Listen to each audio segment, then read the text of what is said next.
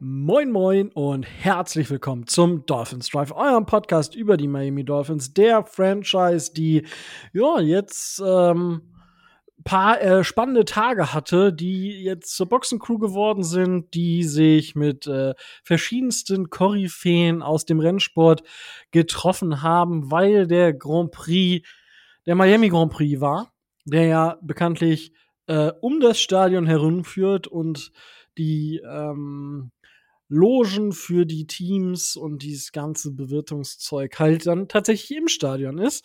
Ähm, dazu vielleicht gleich noch mal was. Ist mir jetzt gerade spontan eingefallen. Ähm, aber wenn es heißt Dolphins Live, dann heißt es, ich mache das Ganze hier natürlich nicht alleine, sondern der Tobi ist wieder mit dabei. Moin, Tobi. Moin. Und äh, vielleicht erinnert euch noch, vor, ich glaube, zwei Monaten oder so haben wir mal gefragt, wer noch Bock hätte, beim Dolphins äh, damit sein. Ihr habt ja schon Leute gehört und es hat sie jetzt gezogen wegen der Draft-Season und so weiter und so fort.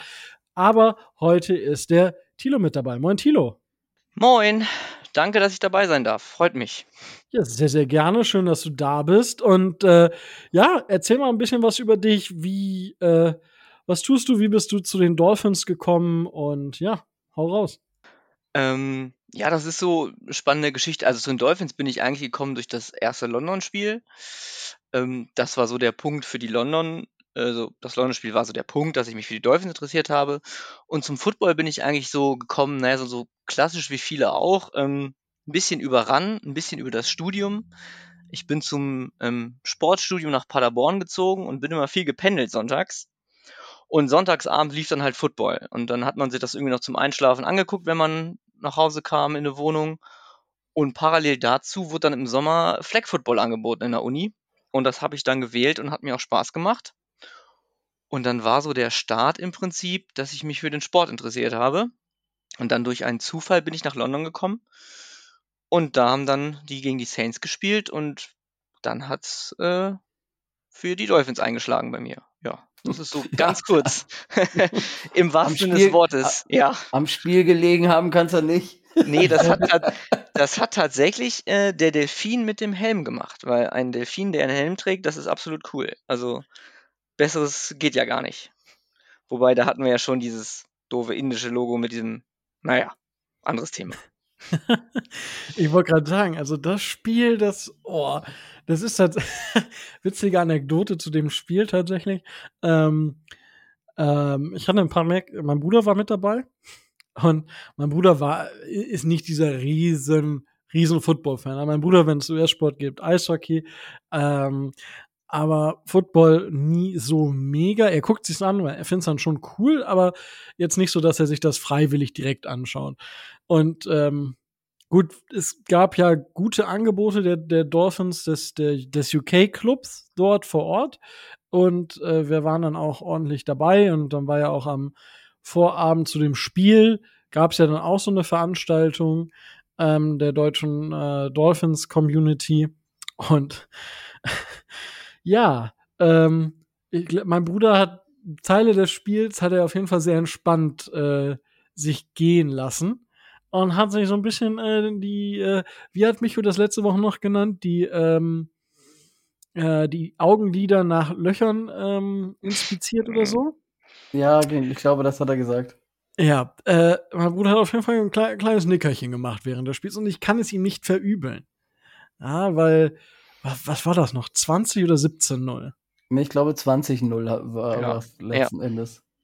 Oh, das war aber richtig. Also zum Glück gab es danach gutes Bier und äh, ich glaube, wir haben auch nur 5 Pfund damals be bezahlt pro Pint. Das war auch tatsächlich für englisch Verhältnisse günstig. Ähm, ja, ich meine, mein Bruder ist dann mit mir trotzdem noch in Miami zum Spiel gegangen. Das war dann das Spielen der vermeintlichen Anführungsstrichen Tanking Season mit Flores, wo wir die Eagles geschlagen haben. Und das war ziemlich witzig. Das hat auch dafür entlohnt, äh, meinte er. Und dementsprechend. Aber ja, ver verrückt, dass solche Spiele, äh, ja, zwar nicht direkt das Spiel, aber dass man nach so einem Spiel dann trotzdem sagt, ja, ich bin Dolphins-Fan. Ähm, ja, ich meine, ja. kann nicht mehr viel schief gehen, würde ich sagen. Nee, auf keinen Fall. Also, ich habe jetzt schon gerade die Spielplan-News äh, verfolgt und ich bin im Oktober in Miami, aber ich befürchte, wenn man so die Gerüchte verfolgt, wird das wohl nichts werden mit einem Heimspiel. aber ich hoffe es. Ja. Ja, ist auf jeden Fall definitiv eine, eine Sache wert und es sind ja inzwischen auch fast regelmäßig oder fast zu jedem Spiel ist ja irgendwer aus der deutschen Community da. Das ist eigentlich ganz cool. Und genau, ähm, ja, wenn ihr da Fragen habt allgemein, ich meine, du natürlich auch, Tino, ähm, können natürlich uns immer auch irgendwie fragen, einfach uns anschreiben. Ähm, ich bin, na, ich, ich, ich, ich glaube, ich bin der Einzige, ne? Tobi, du warst auch noch nicht. Oder doch? Oder nein? Was, wie, wo? In Miami? Ja? Ähm, 2018. Ha, wusste ich doch. Du warst doch schon da. Ja, Heimspiel gegen die Detroit Lions haben sie natürlich auch verloren, aber äh, war trotzdem lustig. Ja, also dann darfst du nicht mehr zu einem Spiel der Dolphins. Äh, es, es könnte ein bisschen schwierig werden. Also dieses Jahr wollte ich wohl eins in Miami machen. Ja gut, jetzt sind mir die News von gestern dazwischen gekommen. Jetzt werde ich wahrscheinlich dieses Jahr zwei sehen. Ja, ist auch gut. Ja. Ist doch auch wunderbar. Ich werde vielleicht, ich, ich schau mal, wie viele ich sehen werde. Ähm, das steht noch in den Sternen. Aber schauen wir einfach mal. Hervorragend. Ja, das äh, dazu. Und äh, ja, ihr da draußen natürlich gerne Feedback. Ich sage es jetzt schon mal, falls ihr am Ende abgeschaltet habt. Ähm, wie auch beim, bei den letzten Malen. Gerne Feedback einfach immer zu der Folge, wie ihr es sonst auch macht. Und äh, das habt ihr zu der Draft-Folge auch gemacht. Dazu kommen wir vermutlich gleich noch. Ähm, wenn wir über den Off-Season-Fahrplan sprechen, denn darüber werden wir sprechen. Ähm, ich denke, Tobi hat sich die ganzen Daten bereitgelegt, wann, wie, wo, was passiert in der Off-Season. Und natürlich werden wir darüber sprechen, was wir von den Dolphins noch erwarten, bis die Saison losgeht weil die Saison geht los. Jetzt straft mich Lügen am 9. September. Äh, erstes Spiel ist, glaube ich, 7. September. Also das Eröffnungsspiel ist am 7. September der Liga. Die Dolphins wahrscheinlich am 9. oder 10. werden sie ihr erstes Spiel machen. Höchstwahrscheinlich am 10. Okay, wieder was gewusst, beziehungsweise wieder was gelernt für den Fahrplan. Ähm, ja, darüber werden wir sprechen und wir sprechen vorher über die News. Ähm, wir haben jetzt die Undrafted Free Agents noch geskippt. Das können wir aber definitiv in den kommenden Wochen noch nachholen, weil ähm, wir haben es in den letzten Jahren ja auch gemacht, die Offseason und ich meine, es machen viele andere, andere Podcasts jetzt auch gerade einfach eine Pause, weil der Draft ist vorbei. Das heißt, jetzt beginnt wirklich so die Zeit, wo eigentlich nichts passiert. Bis Anfang Juni wird vermutlich noch so ein bisschen was passieren, ähm, weil dann einige Cuts in Kraft treten, wie zum Beispiel bei uns Byron Jones. Und darüber hinaus, ja, fangen dann irgendwann die Trainingscamps an und dann kommt erstmal langsam wieder alles in Fahrt. Das heißt, auch bei uns wird es vielleicht nicht regelmäßig die Folgen geben, aber wenn ihr Themen habt, die wir besprechen sollen, dann haut uns einfach an und sagt, bitte sprecht darüber, bitte sprecht hierüber und dann können wir das sicherlich einrichten. Wir sind dann so flexibel, ähm, dass wir darüber sprechen können, ähm, wann uns das Thema denn liegt, ähm, weil wir, wenn jetzt, keine Ahnung, die Bills-Fans kommen und sagen, bitte spreche über die Bills, dafür würden wir keinen Podcast machen, ja, ähm, weil niemand will einen Podcast über die Bills machen. Und dementsprechend, äh, ja, geht's in die News und äh, Tobi, wir haben Tyler Croft unter Vertrag genommen. Gibt's dort schon Vertragszahlen? Äh, Vertragszahlen gibt's noch nicht. Ich rechne damit, dass er ähm, einen Vertrag bekommen wird, der sich äh, auf das Veterans äh, Minimum äh, beschränken wird. Das heißt, wenn ich da richtig informiert werde, 1,0 irgendwas äh, Millionen Dollar für einen One-Year-Contract, den er, äh, den er bekommen hat. Die genaue Auflistung ist noch nicht, äh, ist noch nicht raus, aber ähm, das wird sich so in den, äh, in dem äh, Umkreis äh, belaufen. Also, ja. Ja, es sind 1,01 Millionen. Ich habe gerade noch mal zur Sicherheit nachgeguckt. Ja. Da spricht unser Cap-Experte. Tilo, ist das der Tight End, den wir uns äh, jetzt äh, alle oder die sich, den sich ein Großteil der Dolphins-Community, wenn man das, denke ich mal, so beschreiben darf, nachdem man Gesicki ja nicht verlängert hat, was erwartbar war, ist das jetzt der Tight End, auf den wir alle gewartet haben? Also ich glaube, ehrlicherweise, die 1,01 Millionen sind ja, glaube ich, überhaupt null zu null garantiert, dass der nicht mehr den Kader schafft. Könnte ich mir durchaus vorstellen. Ähm, nee, also Tyler Croft, äh, ich kenne ihn ein bisschen aus äh, San Francisco-Seiten, weil ich da den Podcast auch immer ziemlich intensiv verfolgt habe. Da war er auch ab und zu mal Thema, aber ähm, in keinster Weise glaube ich, dass er jetzt die Verstärkung ist, die wir sicherlich noch brauchen. Wobei ich auch glaube, dass wir andere Positionen eher noch adressieren müssen. Tight End könnte man vielleicht so auch in die Saison gehen mit, ja, so richtig keiner Nummer eins. Aber überall kann man nicht Elite sein, das ist leider so. Ja, es ist sei denn, man draftet halt einfach äh, zehn Starter, aber das ist wieder was anderes. Tobi, glaubst du auch, dass das nur ein Camper die ist? Also er hat auf jeden Fall Erfahrung.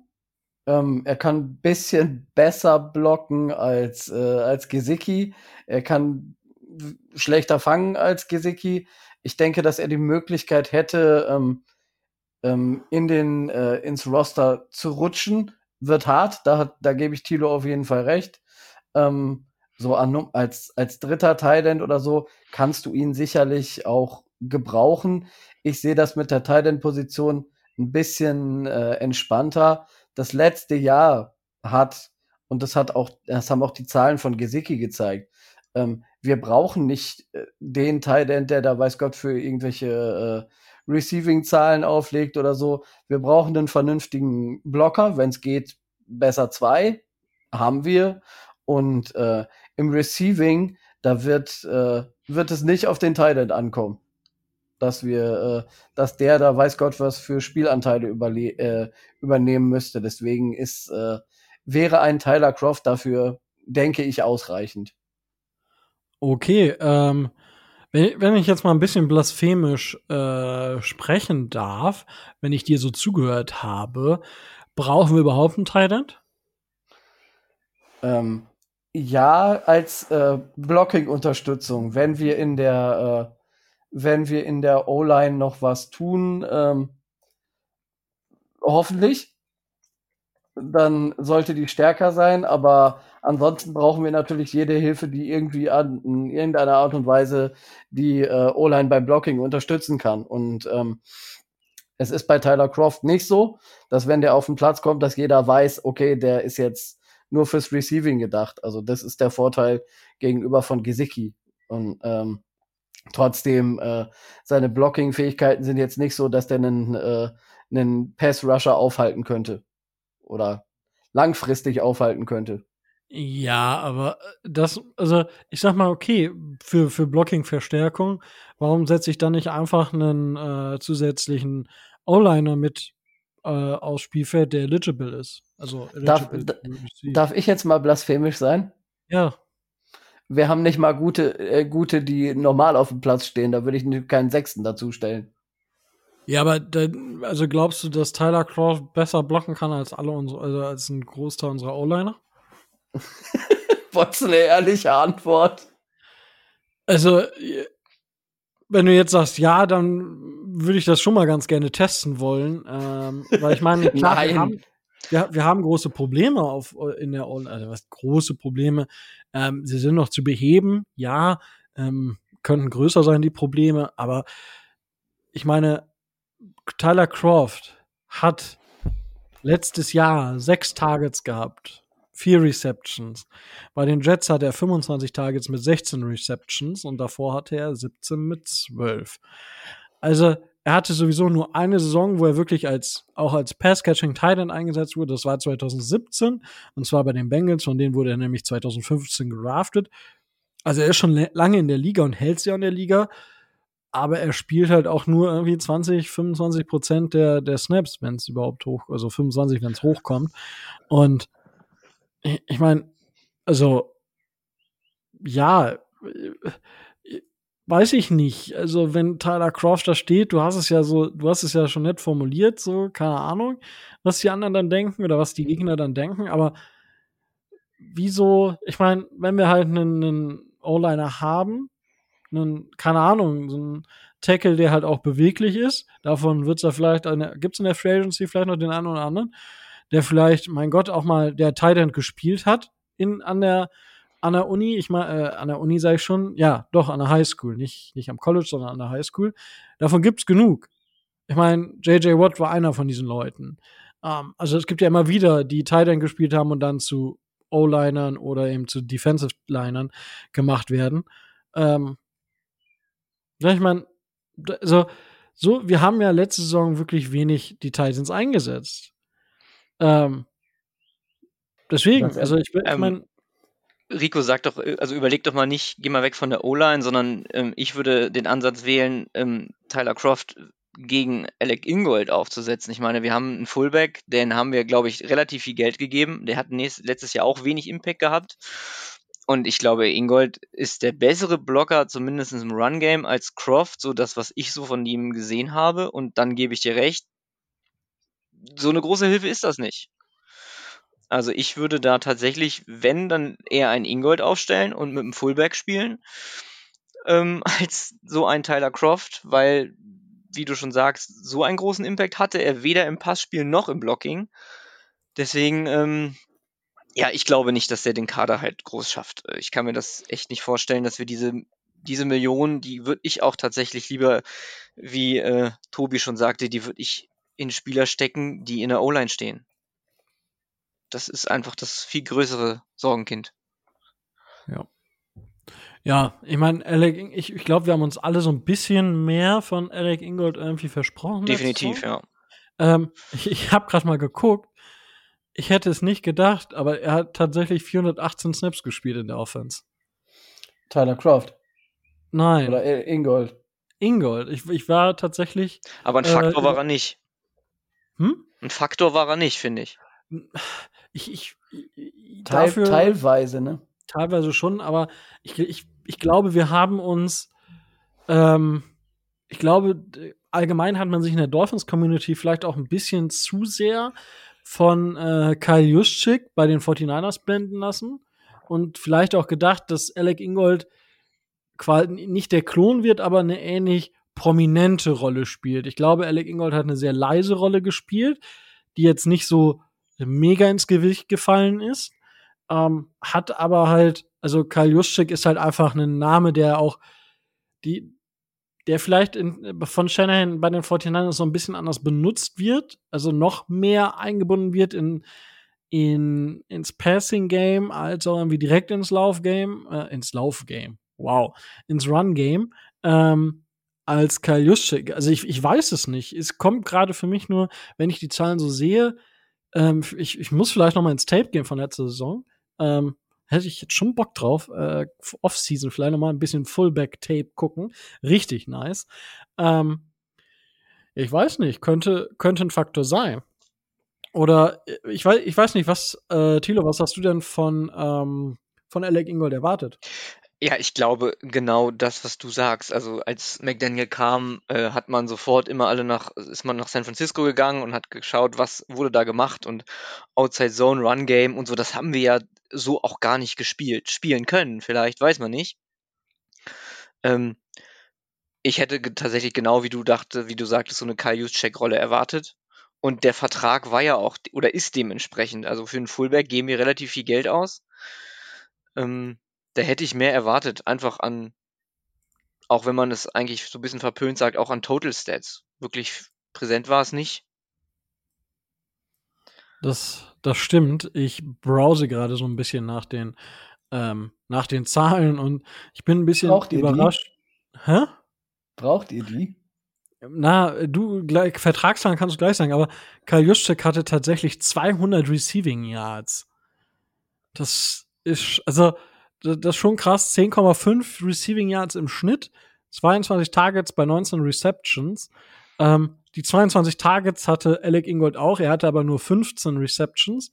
Also hat den Ball ein bisschen weniger gefangen. Hat auch nur 105 Yards bei 7 Yards per Reception. Ähm, ist schon irgendwo so ein bisschen, bisschen witzig. Also sie werden wahrscheinlich ähnlich eingesetzt. Karl Juszczyk hat aber tatsächlich einfach ähm, ich, ich glaube, man hat ähm, bei den Dolphins vielleicht so ein bisschen ähm, ja die Rolle größer gesehen, weil im Run-Game waren beide beide fast identisch, sechs und sieben Laufversuche. Kajuschek hat öfter auf dem Platz gestanden, das kann man definitiv sagen. Ähm, aber witzig, irgendwie. Also, ich, ich weiß nicht, ob das eine Fehleinschätzung von, von uns ist. Weil, also mir geht's ähnlich. Also nicht, dass ich jetzt hier Zahlen nenne und sage so, boah, ja, also, Leute, habt die Augen nicht aufgemacht. Mir, mir ging's ähnlich. Und ähm, ich, ich, ich weiß gar nicht, hat Micho das nicht auch gesagt, dass er so ein bisschen mehr davon erwartet hätte? Aber im Prinzip hat Alec Ingold ähnliche Zahlen aufgelegt, wie es ein Karl Juszczyk gemacht hat. Bis auf beim, beim Receiving halt. Da ist er halt bisschen short. Aber ansonsten sind sich die Zahlen schon ein bisschen ähnlich. Ähm, nur ist Karl Juszczyk vermutlich ein bisschen öfter ähm, einfach aufgefallen. Oh, wenn ich gucke, er hat halt gegen Denver einen 24, eine Reception, 24 Yards und dann gegen LA in der Woche drauf für, für 35 Yards. Ähm, aber ja, ich, ich gehe da, ich gehe da vollkommen mit, dass ich, ich würde es jetzt gerade so formulieren, dass ich vermutlich mehr erwartet hätte. Aber vielleicht war auch genau das, was wir gesehen haben, das, was wir erwartet haben, aber wir hätten es einfach flashiger erwartet. Ich weiß es nicht. Ich weiß es nicht. Ähm, aber Tobi, du wolltest uns die Zahlen noch um die Ohren hauen. Ja, also ähm, ich erstmal hatte ich den Eindruck, ähm, dass wir ihn nicht so nicht so eingesetzt haben, wie wie wir es vielleicht äh, gedacht haben oder so. Das mit der leisen Rolle, er hat ja, ähm, das hat man auch gesehen, einige sehr wirklich wichtige und imposante Blocks dann auch äh, dann auch gestellt, wie man das in den Spielen äh, sehen konnte. Zu den Zahlen letztes Jahr hat er ähm, hat dann äh, Capit von 2,75 äh, Millionen gehabt. Der steigt jetzt äh, dieses Jahr noch mal leicht an, dass er 3,73 Millionen äh, bekommt, wenn er denn äh, den Bonus voll ausgezahlt bekommt, den er bekommt, wenn er jedem Spiel im, äh, im Roster steht. Also er hat da so einen, äh, so einen Roster-Bonus von 320k, der noch mit draufkommt, äh, zu seinem Signing-Bonus von 750k äh, dieses Jahr plus 2,66 Millionen äh, Grundgehalt. Also es ist schon nicht wenig und ich hoffe einfach, das hat ähm, McDaniel auch in irgendeiner der, äh, der Pressekonferenzen gesagt. Ich glaube, das ist jetzt so, ich meine, drei, vier Wochen her, dass er gesagt hat, äh, dass, es, dass er sich gut vorstellen kann, dass er Alec Ingold ähm, noch mal mehr in der Offense auch aktiver einsetzen möchte. Aber ob er das nur möchte und ob er es hinterher auch tut, sind ja dann wieder zwei verschiedene Dinge. Das stimmt natürlich. Ähm, aber gut, jetzt sind wir von Tyler Croft in eine Fullback-Debatte gegangen. Ähm, auch interessant, ähm, weil große sonstige News, da kommen wir gleich natürlich zu. Ähm, alle wissen schon, wovon wir sprechen. Aber ähm, wenn wir jetzt gerade von Tyler Croft, dann ich ziehe das jetzt einfach mal so ein bisschen noch, noch mit rein, und zwar Draftklasse. Ähm, Elijah Higgins ist ja ein Big Slot Receiver, wenn ich das so ähm, sagen darf. Ähm, Tilo, könntest du dir vorstellen, dass wir einen Elijah Higgins auch als Fullback ab und zu sehen? Also, Erstmal ist er ein ganz tiefer Draft-Pick. Ob er den Kader auch schafft, ist eine andere Frage. Aber natürlich, wir haben jetzt vier Tight Ends. Smythe wird gesetzt sein. Ich denke, Sobert auch. Mein Bauchgefühl sagt, wir gehen wahrscheinlich mit drei in die Saison. Einer von beiden wird es sein. Ähm, ja, Big Slot kann natürlich sein oder Fullback, aber da muss ich sagen, habe ich zu wenig Bauchgefühl, wie er überhaupt den, den Sprung in die NFL schafft als so tiefer Draft-Pick. Ne? Kann gut sein, dass er schon den Roster-Cut auch nicht übersteht. Und wir noch wen anders holen, den wir noch gar nicht im Roster haben, würde ich nicht ausschließen. Na, wobei, wobei ich fast sagen muss, ähm, nachdem ich jetzt noch ein bisschen mit Higgins beschäftigt habe, ich glaube, es ist, ähm, und das lässt sich halt bei so Coaches wie McDaniel immer zu leicht sagen, als Ausrede, beziehungsweise man kommt bei kreativen Playcallern, wie es Mike McDaniel ist, wie es ein Shanahan ist, immer sehr, sehr leicht auf die Idee zu sein, ja, der kann halt eine Gadget-Waffe sein. Aber das ist halt so ein, Yard After the Catch-Typ, der auch viel daraus noch machen kann. Ähm, der vielleicht auch, wir haben letzte Saison so ein paar Trick-Plays gesehen, zum Beispiel mit Smythe, Smythe, whatsoever. Ähm, Tobi, glaubst du, dass das eine Gadget-Waffe werden kann? Oder also dass glaube, es eher eine Gadget-Waffe werden kann? Ich glaube, wenn er überhaupt irgendwas werden kann bei uns im Roster, äh, bei uns im Roster, dann, äh, dann das. Ja, also ich habe noch nicht so, ich habe noch nicht so wirklich raus, äh, als als was wir ihn denn jetzt äh, tatsächlich sehen, ob wir ihn letzten Endes dann tatsächlich als Tight einsetzen, ob wir ihn vielleicht doch wieder zurück auf äh, auf Receiver setzen oder wie da so der Plan ist, was wir mit Elijah Higgins jetzt auch wirklich äh, wirklich vorhaben. Da hab, da muss ich sagen, habe ich auch von äh, von Elijah Higgins einfach äh, viel zu wenig gesehen, als dass ich das einschätzen könnte. Ich bin bin mal gespannt und ähm, ich habe irgendwie so das Gefühl, dass er sich gegen Tyler Croft, der ja nun mal massig Erfahrung hat, ähm, wenn es wirklich darum geht, dass die beiden da einen Roster-Spot ausfechten, dann sehe ich Elijah Higgins da nicht vorne. Sagen wir es mal so. Na, ich, ich ja, sehe ich noch ein bisschen anders, aber darauf können wir vielleicht später noch zu sprechen kommen, ähm, weil sonst geht das jetzt gleich hier erst ganz, ganz wild durcheinander. Ähm, weil wir haben noch eine größere News, die auch die Dolphins betrifft. Und zwar sind die International Games ähm, bekannt gegeben geworden. Und ja, in der Woche 9 spielen die Miami Dolphins tatsächlich in Frankfurt, ja, und dürfen dementsprechend äh, in Deutschland spielen und die ganze NFL hat, äh, die ganze Bubble ist explodiert. Und dann war die Frage, wo kriegen wir Tickets? Tobi, wie viele Tickets hast du schon? 735. Nicht ein einziges. Und äh, wir vom EV, wir versuchen alles Mögliche möglich zu machen, werden sicherlich viele Gespräche führen, aber Stand jetzt äh, sind wir genauso in Anführungszeichen arm dran wie alle anderen auch. Also wir haben da auch keine, auch wir als Podcaster haben keine Vor- oder Nachteile. Äh, ich werde da alles anzapfen, was ich anzapfen kann, aber ob es denn dann so äh, mir irgendeine welche Vorteile bringt, kann ich nicht sagen. Wahrscheinlich nicht. Ähm, ja, kurz, kurz dazu, um da ein bisschen auszuholen. Ähm, ja, es ist ja ein Auswärtsspiel für die Miami Dolphins und dementsprechend ähm, ist es nicht so, wie wir das vielleicht im in Europa kennen, dass es ein Gäste-Fan-Kontingent gibt und so weiter und so fort.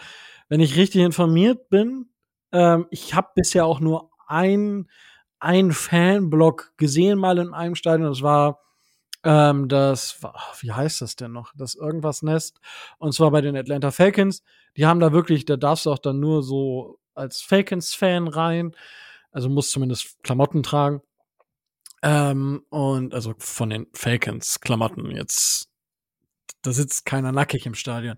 Ähm, und naja, also ähm, du, so, du, solltest ohne Dolphins Klamotten auch nicht ins Deep End gehen. Also äh, das mal, äh, das mal so nebenbei, aber äh, es ist jetzt nicht so ein klassischer Fanblock. Da hast du recht. Ins was? Wie heißt denn das Ding? Der, der ich, Teil, wo die Hardcore-Fans in, in Miami stehen im Stadion. Ich, ich, ich könnte dir nicht sagen, ob es da sowas gibt. Da gibt es sowas, ja. Ja, also dann ist mir das noch nicht untergekommen, muss ich gestehen. Da kommst du ja ah. auch nicht hin. Nein. Wow. Da also äh, da, da, stehen die ganzen Fans of the Year und diese ganzen Geschichten. Also die, äh, die Ellie steht da und äh, ne, das ist da so, ich glaube, äh, hinteres Stadion, rechte, äh, linke Ecke oder so. Da stehen die, glaube ich. Ja, aber das ist, also das ist auch nichts Offizielles oder so. Ähm, äh, dazu, da wollte ich jetzt einfach drauf hinaus. Also es ist halt so, dass, ja, wir hoffen natürlich, dass wir uns da irgendwie, ähm, dass wir viele Karten, dass jeder, der für die Dolphins ist, halt viele Karten bekommt, dass wir die halt innerhalb der, der Dolphins-Community weiterverkaufen können und das zum Preis, der halt die Karte gekostet hat. Das hat damals in London auch super funktioniert. Da habe ich auch Karten für dann für den Preis, den ich bezahlt habe, plus die Gebühren halt. Ähm, die Tickets weiterverkauft und ähm, ja, das ist natürlich, wäre wünschenswert, wenn das natürlich alles super funktioniert. Ähm, weil es gibt halt dieses, diese Gäste-Fan-Kontingente und sowas gibt's halt nicht. So, und dementsprechend Pustekuchen, ähm, ja, Glück haben, anders kann man es nicht beschreiben. Ähm, aber Tilo, hast du dich gefreut, als es hieß, die, die Dolphins kommen nach Deutschland? Äh, ich habe tatsächlich über so einen Anbieter, über den man auch London buchen kann, direkt nochmal versucht, eine Anfrage zu stellen, aber das war natürlich auch schon ausverkauft. Ähm, ging nix, aber natürlich, also da sollten wir alle in Frankfurt sein und im Zweifel treffen wir uns in Sachsenhausen auf den Appleboy. Aber ähm, hinfahren ist absolut Pflicht. Das sind drei Stunden mit dem ICE und allein dieses ganze Pre-Game-Hype, das macht einfach Spaß. Und ich bin gespannt, wie es in Frankfurt ist, wenn man jetzt in Tottenham war. Da ist ja auch die, unterm Stadion der Riesenshop und nebendran sind die Pubs. Das ist jetzt in Frankfurt natürlich, das Stadion liegt ja so ein bisschen außerhalb im Wald. Nicht ganz so schön, da bin ich gespannt, wie sie das machen. Aber trotzdem, also hinfahren. Ohne Wenn und Aber. Auf jeden Fall. Tobi, hast du dich gefreut? Äh, auf der einen Seite ja, auf der, äh, auf der anderen Seite nein, weil ähm, ich auch Mitglied oder Mitglied im Vorstand des EV bin, ähm, was von uns jetzt natürlich dann auch äh, eine Ehre, Verpflichtung, aber auch äh, ein Anspruch ist, so wie das bei den London Games auch sind, wie das die, äh, wie das die Briten gemacht haben, der, deren Dolphins Fanclub. Wir sind natürlich jetzt gefordert, da auch ähm, gewisse Dinge zu organisieren und für die deutschen und für die internationalen äh, Dolphins-Fans gewisse Events auf die Beine zu stellen. Das ist äh, momentan sehr, äh, sehr anspruchsvoll, aber ähm, ich kann zumindest, äh, das kann ich hier im Podcast auch machen, ich kann ähm, versprechen, äh, dass es da etwas geben wird und äh, dass wir einen, einen Anlaufpunkt haben werden, äh, wo auch die deutschen Doll-Fans, ob sie jetzt im Verein sind oder nicht, das ist völlig egal, sich treffen können und äh, Tilo Appleboy ist nicht so meins. Also, wenn ich Bier trinken darf, dann äh, bin ich schon zufrieden. Naja, gut, in London trinken wir ja auch Cider, das schmeckt auch nicht groß anders. Aber ja. eine, eine, Idee habt ihr schon. Ich weiß nicht, vor zwei Jahren äh, gegen, gegen die Jaguars hatten die Fins UK diese wunderschönen orangenen Fischerhüte. Die waren ja nach zehn Minuten weg, also dann haben wir schon eine Idee, was es in Deutschland dann geben kann. Orange äh, Fischerhüte. Ja, wir haben tatsächlich äh, in der letzten Vorstands-Zoom-Konferenz äh, über, äh, über solche Fischerhüte tatsächlich diskutiert, ja. Die sind ja auch gerade irgendwie im Kommen. Irgendwie hat die jetzt jeder Fußballverein auch wieder im, im Sortiment, wenn ich das richtig sehe. Also bei ganz vielen, mein Bruder, der äh, VfL Osnabrück, ja, die, die, äh, die Stange hält. Da haben sie jetzt auch alle mit diesen Fischerhüten. Es ist unglaublich. Überall tauchen wieder diese Fische. Aber dann macht sie doch irgendwie in dem, in dem, in dem äh, Teal irgendwie. Mal Orange geht auch, klar. Color Rush. Aber Teal wäre halt auch cool. Ähm, ja, äh, also wenn, wenn wir es einrichten können, sind wir natürlich auch vom, vom, also vom Drive sowieso dann da. Ähm, und wir versuchen da vielleicht auch was zusammen auf, also wir als Drive versuchen da was zusammen auf die Beine zu stellen. Aber ja, das ist halt alles überhaupt noch nicht in irgendwelchen Bahnen. Also, das ist jetzt alles noch ganz, ganz, ganz am Anfang in der Konzeption. Wenn ihr Wünsche, Ideen oder sonst was habt, haut, haut uns einfach an. Ähm, weil ich meine, jede Idee kann die Knüller-Idee sein und sei sie noch so verrückt. Am Ende wird, wird das vielleicht die Idee sein, die das, die das noch mal cooler macht, als es sowieso schon ist. Ähm, ja, ich äh, persönlich bin ja, was diese International Games angeht, so ein bisschen gespalten immer, weil es ist halt einfach, ja, es, ja, ich, ich meine, ihr kennt es, dass ich kein Riesenfan von diesen International Games bin und dass ich hoffe, dass es nicht zu extrem wird. Ich glaube, im Endeffekt, ich denke, ein Spieltag wird irgendwann komplett ausgesourced sein. Das ist, denke ich, da, wo man hingeht. Ich hoffe nicht, dass man auf die Idee kommt, eine ganze Franchise irgendwie außerhalb der USA aufzubauen, weil nein, ähm, bitte macht das nicht. Und ähm, ja, aber es ist natürlich cool, gerade für die Leute, die entweder Flugangst haben oder halt nie irgendwie in die Staaten kommen können. Ähm, cool auch die Möglichkeit zu haben, eventuell der, ihr Lieblingsteam ähm, in Deutschland zu sehen oder halt irgendwo an in, oder in UK in London eben zu sehen. Und ähm, ja, ist auf jeden Fall eine wilde Geschichte. Ähm, ja, die ähm, Hotels sind natürlich jetzt gerade extrem teuer, wenn ich das schon so gesehen habe. Ähm, ich habe auch noch nichts gebucht, aber war zur Not, weiß ich nicht, äh, macht man halt drei Tage wach. Easy, ja. Ähm, oder Tobi, kann man, oder bietest du irgendwie so ein Zeltlager an? Wieso soll ich ein Zeltlager anbieten? Ich habe das Hotel gebucht. Wow. Okay, alle, alle bei Tobi. Alle bei Tobi. Es ist, eine, es, ist, äh, ich, es ist ein Einzelzimmer, also es könnte etwas eng werden. Das ist egal. Ne, ich ich habe schon mit vielen Leuten in einem, also mit vielen Leuten auf einmal in einem Zimmer Ja. geschlafen. Bevor ich dich in. Frankfurt auf der Straße schlafen lasse, nehme ich dich mit. So, Hotelzimmer secure. Na, äh, so einfach geht's natürlich nicht. Ähm, aber ja, ähm, ich hab's, ich hab's vorhin nur gesehen. Ich habe auch noch nichts gebucht, weil bei mir steht's wirklich sehr, sehr in den Sternen. Aber dazu vielleicht im Verlaufe der Offseason noch mal was. Genau. Ähm, ja, was man, was man noch sagen muss, das habe ich jetzt total vergessen. Es gibt ähm, einen Link ähm, von, ähm, von der NFL, wo man sich für die Karten registrieren kann, also für den Kartenvorverkauf. Da sollte man sich jetzt registrieren. Also da müsst ihr halt einfach eure Daten hinterlegen und dann könnt ihr überhaupt, dann habt ihr die Möglichkeit, Karten zu kaufen. Ja, also ihr müsst euch dafür registrieren, um Karten kaufen zu können. Ja, das sollte euch bewusst sein. Das, da sollte man noch mal drauf achten, dass man das auch macht. Ähm, hab schon viele Nachrichten gesehen, ja, hab's jetzt gemacht und viele haben das auch schon getan. Für alle, die es vielleicht nicht wussten, hier noch mal, ähm, da müsst ihr bitte drauf aufpassen, dass ähm, ihr euch da auch registriert, weil ansonsten habt ihr keine Chance, selbstständig an Karten zu kommen. Das sei dazu noch gesagt. Und dann weiß ich gar nicht. Also es gibt ganz, ganz viele Leute, die rüberkommen wollen, habe ich so gehört. Ähm, ja, ich weiß es nicht. Tobi, hast du noch irgendwas, was du zu diesem Spiel sagen möchtest? Ähm, also wie gesagt, es, es steht alles noch in den Sternen, aber ähm, wir, vom, wir vom Drive haben bereits zwei oder drei Angebote von äh, Podcasts aus den Staaten bekommen, wo die Leute rüberkommen und äh, mit uns was Gemeinsames machen wollen.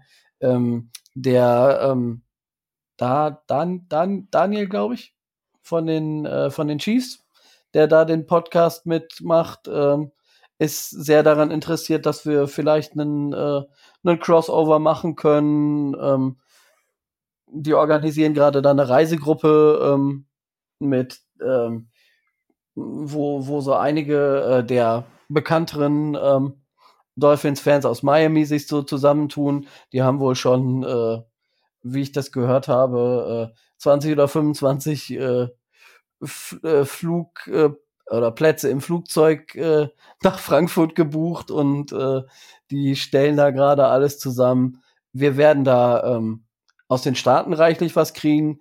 Natürlich haben auch die, äh, die Jungs aus, äh, aus Großbritannien gesagt, sie kommen rüber.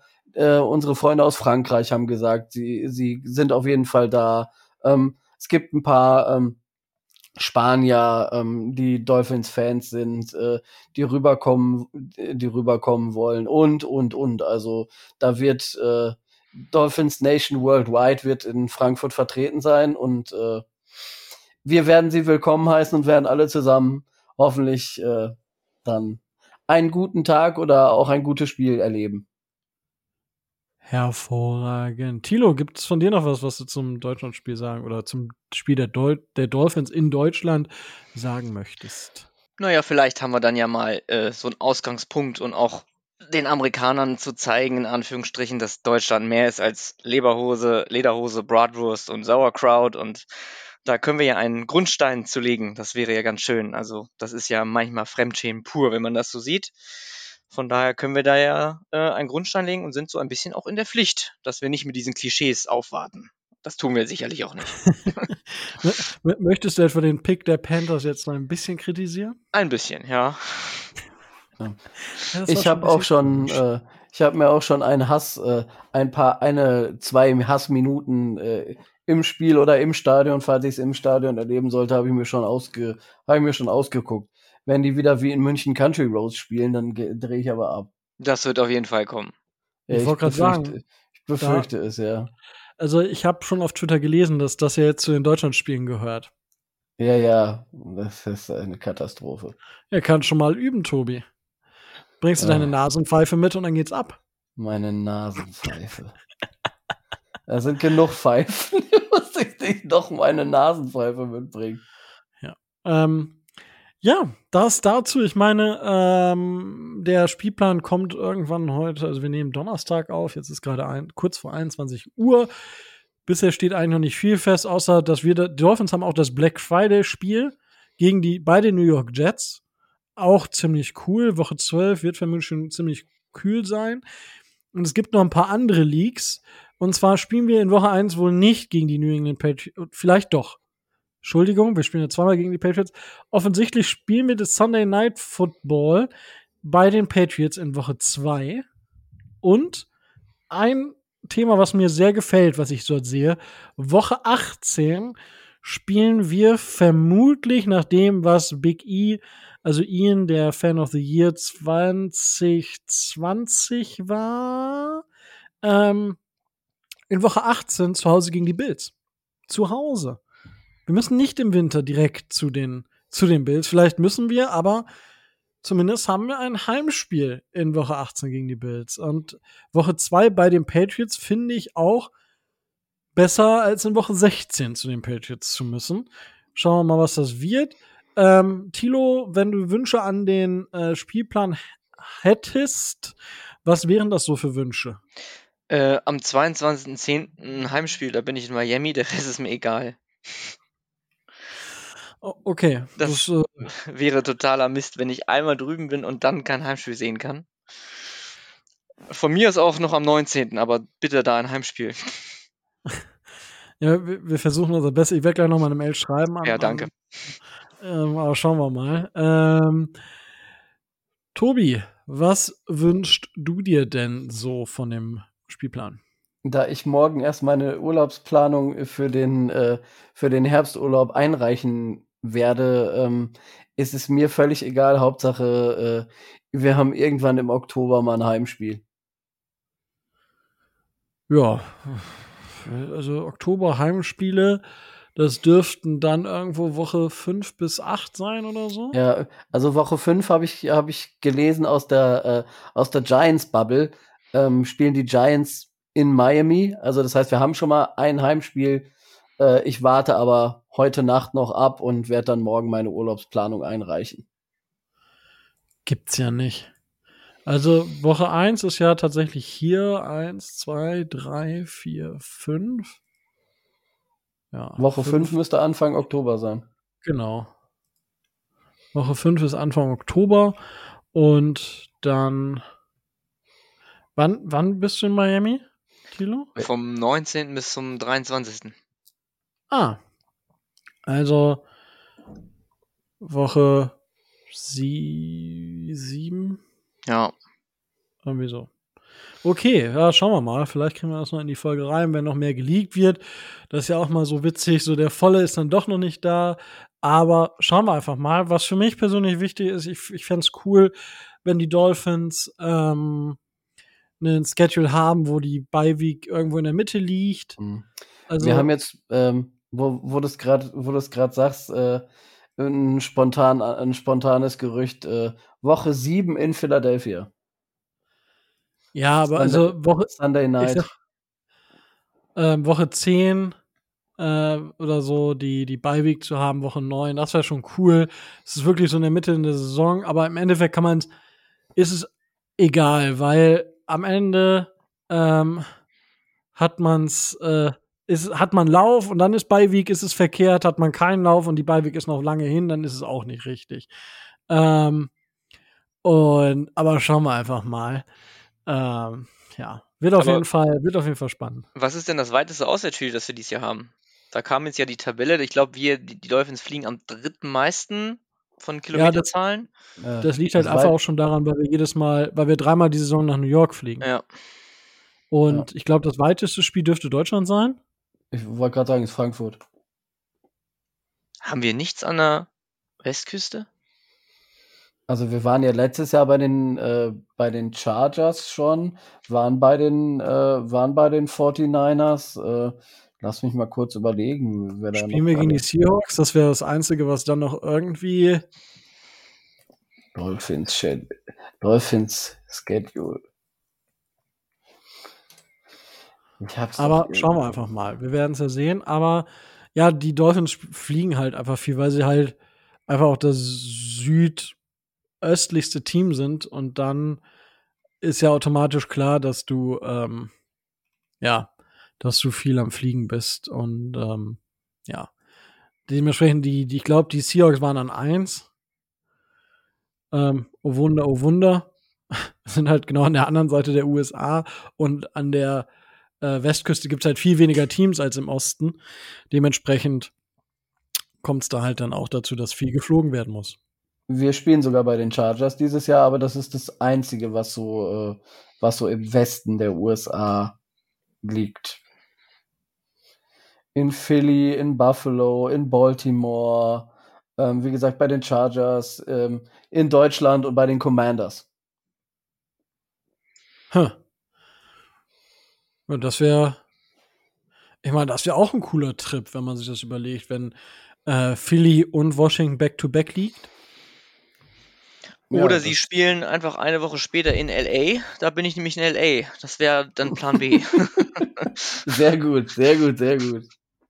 Oh, oh, ja. Ähm, ja, für, für, also gut, im, im, im, im ähm, Agilent Stadium war ich nicht. Ich war damals, wo die, ähm, wo die, wer war es denn? Waren es die Chargers oder waren es die Rams? Ich glaube, die Rams waren es damals, im Kolosseum gespielt haben von USC. Ah, es war ziemlich cool. Ähm, aber LA da erstmal durchzukommen, boah, das ist ein bisschen anstrengend, aber gibt Schlimmeres.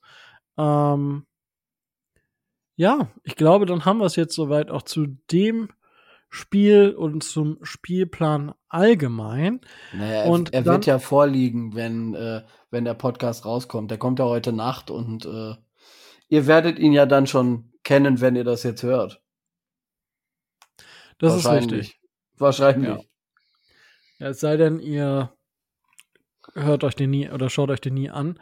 Ähm, aber ja, schauen wir einfach mal ähm, was das wird. Ich meine, wir werden vielleicht in der Show hier noch ein, zwei Geschichten, ähm, ein, zwei Geschichten mit reinbringen, aber ja, das werden wir nur aufgrund von ähm, Gerüchten.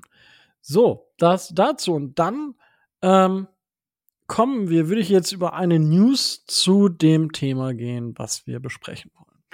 Und zwar wurde Dexter Lawrence, der Defensive Tackle der New York Giants, zum zweitbestbezahltesten Tackle, glaube ich, äh, Defensive Tackle der NFL gemacht. Und zwar hat der einen Vierjahresvertrag unterschrieben für 87,5 Millionen US-Dollar. Tobi, möchtest du uns ein bisschen durch diesen Vertrag schleusen und warum das für uns interess überhaupt interessant ist, warum wir darüber überhaupt sprechen? Naja, also erstmal ähm, hast du es schon angedeutet, ist die, äh, ist die Position von äh, Dexter Lawrence die, äh, die entscheidende äh, Komponente der Geschichte.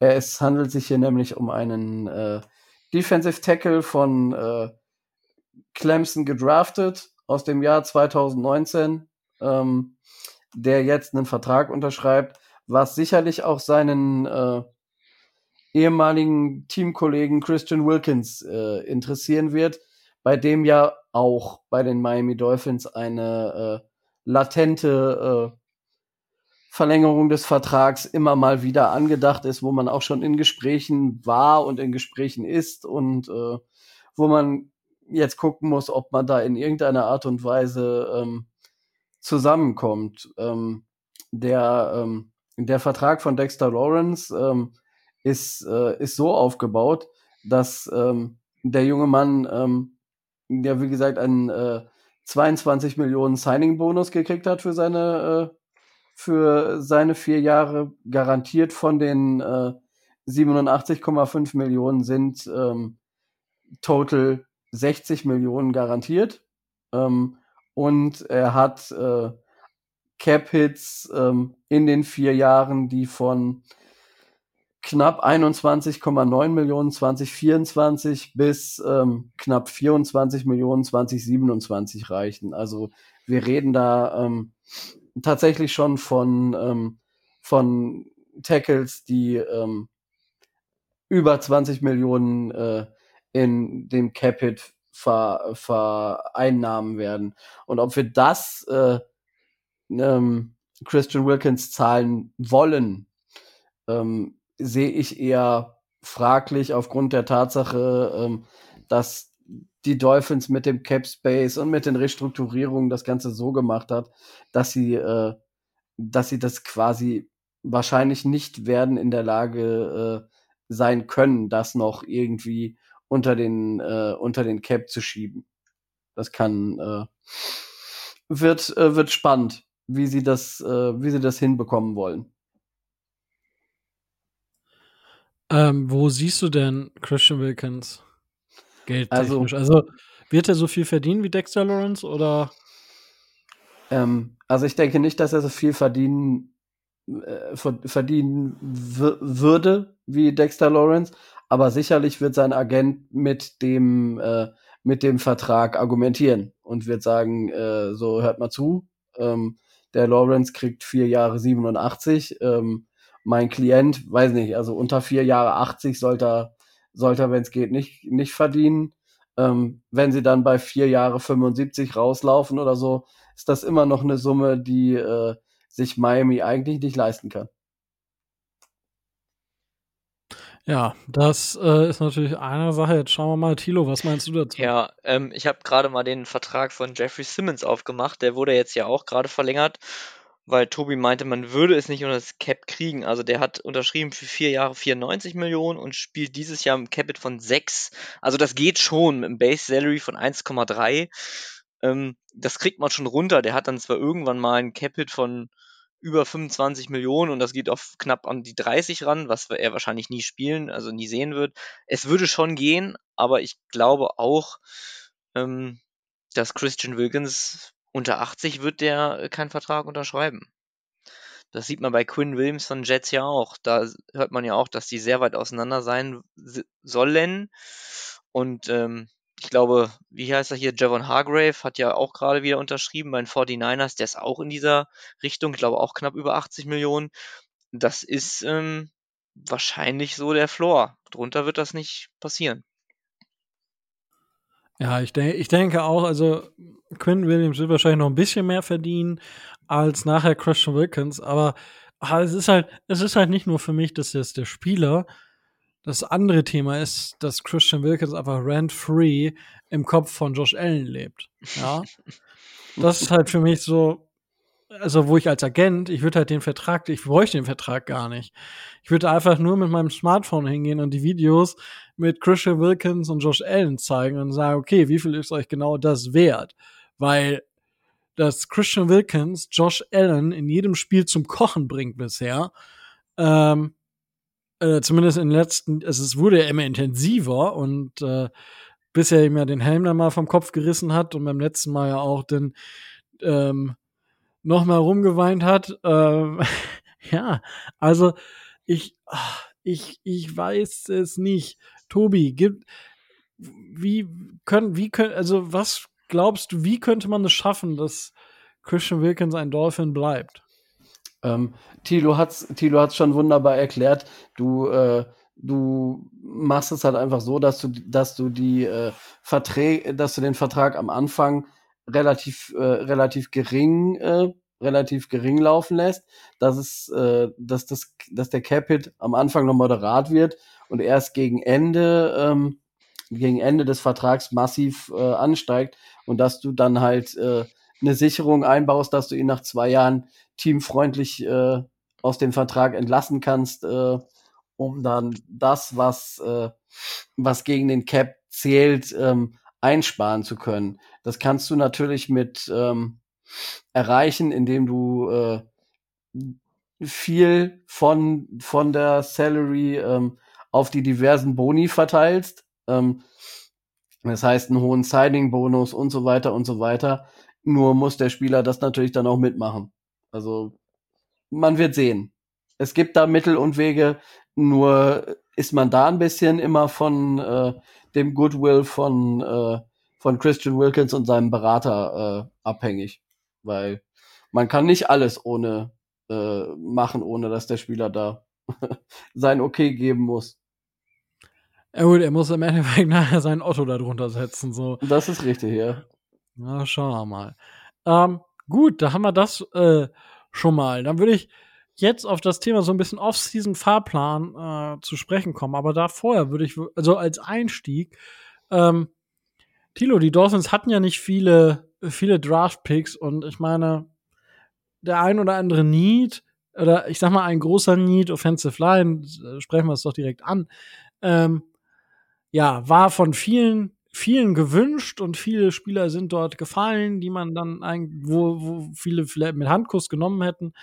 Am Ende hat man sich für, für Cam Smith Cornerback und dann äh, ähm, in der dritten Runde für Devin A-Chain ähm, als äh, Running Back entschieden. Wie siehst du die Ausrichtung im Draft oder wie findest du den Draft der Miami Dolphins? Also ich hätte das einfach nicht erwartet, ganz, ganz ehrlich. Ähm, Devin A-Chain, okay, das mag sein, dass der wirklich im Run-Game uns hilft. Ich hätte es auch nicht gedacht, dass wir noch einen Running Back holen, jedenfalls nicht in Runde 3. Aber dass wir mit Runde 2 einen Corner holen, da hätte ich, das hätte ich niemals gerechnet. Vor allen Dingen, wenn ein John Michael Schmitz auf dem Board gewesen wäre. Und wir brauchen ja nun wirklich O-Line, O-Line, O-Line. Also vielleicht bin ich mit der Meinung auch irgendwie so alleine. Aber ähm, für mich ist mein, ist unsere O-Line im Moment Bottom 5, ganz ehrlich. Wenn ich sehe, wer da starten soll und dass wir dann keinen holen mit einem sehr guten Center auf dem Board, da war ich ein wenig äh, verwundert, muss ich ganz ehrlich sagen.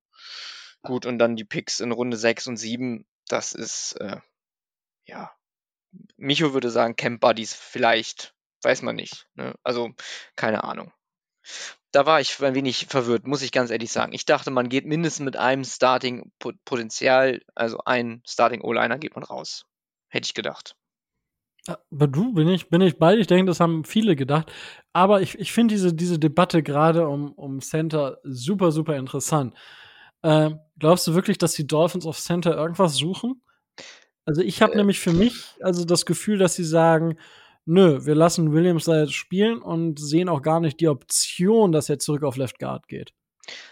Ja, das äh, sieht so aus. Ich meine, das sagt man ja schon seit über ein Jahr und versteht es nicht so ganz, warum man das macht. Aber ich glaube auch ein John Michael Schmitz hätte Guard spielen können. Gut. Und da waren auch noch andere auf dem Board, wo man gesagt hätte, das ist vielleicht ein Left Guard, der starten kann. Und wir haben, also ich sage, wir haben auf Left Guard niemanden. Ja, Ganz zumindest, ehrlich. Zumindest letzte Saison war das, äh, war da much room for improvement, um das mal nett auszudrücken. Und ja, ich, ich meine, ich habe vor, vor der Saison auch gesagt, die Dolphins versuchen da wieder äh, andere Teams zu outsmarten. Man muss natürlich ehrlicherweise sagen, dass bis, wenn man die Snaps jetzt mal weglässt, die für den Center halt trotzdem wichtig sind, aber zwei, drei Snaps waren halt, also äh, vier, fünf Snaps waren katastrophal. Aber dass er darüber hinaus äh, Williams natürlich gut gespielt hat, das kann man, kann man nicht anders sagen. Und also ich bin ja gespannt. Ähm, Thema Offseason. Tobi, was sind denn so die Eckdaten für die Offseason überhaupt? Was muss man wissen? Äh, wissen muss man, dass, dass morgen, das ist nämlich ab morgen, 12. Mai, ähm, de, äh, das Minicamp ähm, stattfindet in Miami. Da sind dann die, äh, die undrafted Free Agents, die Miami verpflichtet hat, plus die äh, Spieler, die man aus der XFL, aus der kanadischen Liga und anderweitig eingeladen hat ich meine nach dem letzten Zählen, es wären so um die 25 Spieler gewesen, die äh, in den nächsten drei Tagen dann die, äh, dann, ähm, dann da die, ähm, die Trainings abhalten. Natürlich auch zusammen mit den, äh, mit den vier eben genannten äh, Rookies. Das äh, war teilweise ähm, letzte Woche schon. Die Dolphins machen es äh, ab morgen.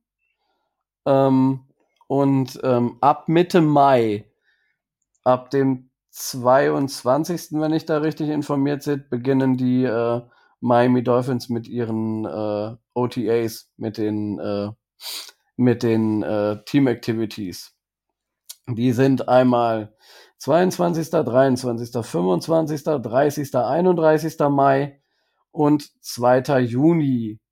Zwischendrin ist in den, äh, zwischen dem 22. und äh, 24. Mai noch ein weiteres Meeting ähm, der, der Liga anberaumt, wo eventuelle Veränderungen ähm, deutlich werden könnten.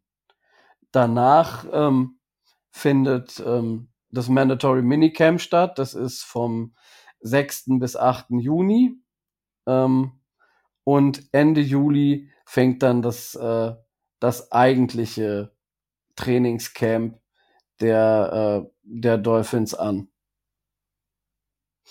Ähm, zu den Mandatory Mini äh, ja? zu den Mandatory Minicamps vielleicht noch etwas, das äh, es auch da von der Liga eine Regel oder eine Beschränkung gibt. Ähm, es dürfen drei Practices äh, äh, in dieser Art und Weise ausgeführt werden. Ähm, dann haben wir, was das Liga-Jahr betrifft, ähm, diverse Deadlines, die jetzt für die Dolphins äh, nicht so entscheidend sind. Es geht einmal um die, äh, um die Franchise-Tagged-Player, ähm, von denen die Miami Dolphins ja dieses Jahr ähm, keinen haben, der, den, der da irgendeinen Tag bekommen hat. Äh, da dürfen die Negotiations also für die Dolphins keine Rolle spielen. Ähm, das, ähm, das NFL ähm, Hall of Fame Game in Canton ist dieses Jahr ähm, Anfang August. Da ist es äh, das Wochenende vom 3. bis 6. Und ähm, wie ich eben schon gesagt habe, der, äh, der, äh, die Liga-Eröffnung des Liga-Jahres wird am äh, 7. September stattfinden. Mensch, dann wissen Und, wir zumindest, wo, welche Daten wir uns eintragen müssen. Was ihr euch noch eintragen müsst, Super Bowl ist im Februar. Tickets sind schon gebucht. Ähm, Natürlich. Und was dieses Jahr ja, ich glaube, geändert wurde, es gibt wieder nur einen, einen Tag, wo quasi auf den 53er Roster runtergebrochen werden muss, korrekt? Genau. Also du darfst wieder maximal 90 Spieler mitnehmen und äh, an einem Tag nach dem äh, nach dem letzten äh, nach dem letzten Preseason-Spiel, ich glaube in der Woche vor äh, vor Saisonstart ähm, werden dann wird dann von 90 maximal auf 53 plus die äh, Trainings, äh, die Practice Squad Member äh, runtergebrochen, genau. Hervorragend. Ähm, gut, da haben wir das jetzt auch noch mal runtergebrochen. Da wisst ihr also jetzt, wann, wo, wie, was stattfindet. Also ihr merkt, also im September, was haben wir da vor? August sind dann die Preseason Games. Also bis dahin passiert jetzt nicht so mega viel. Ähm, aber die Teams werden natürlich weiterhin Moves machen. Und da kommen wir jetzt so natürlich noch so ein bisschen ähm, auf das Thema der Dolphins zu sprechen. Tilo, ähm, bis zum Saisonstart haben wir jetzt gehört, ist noch ein bisschen was. Was würdest du denn, wenn du jetzt bei den Miami Dolphins was zu sagen hättest, was würdest du denn tun?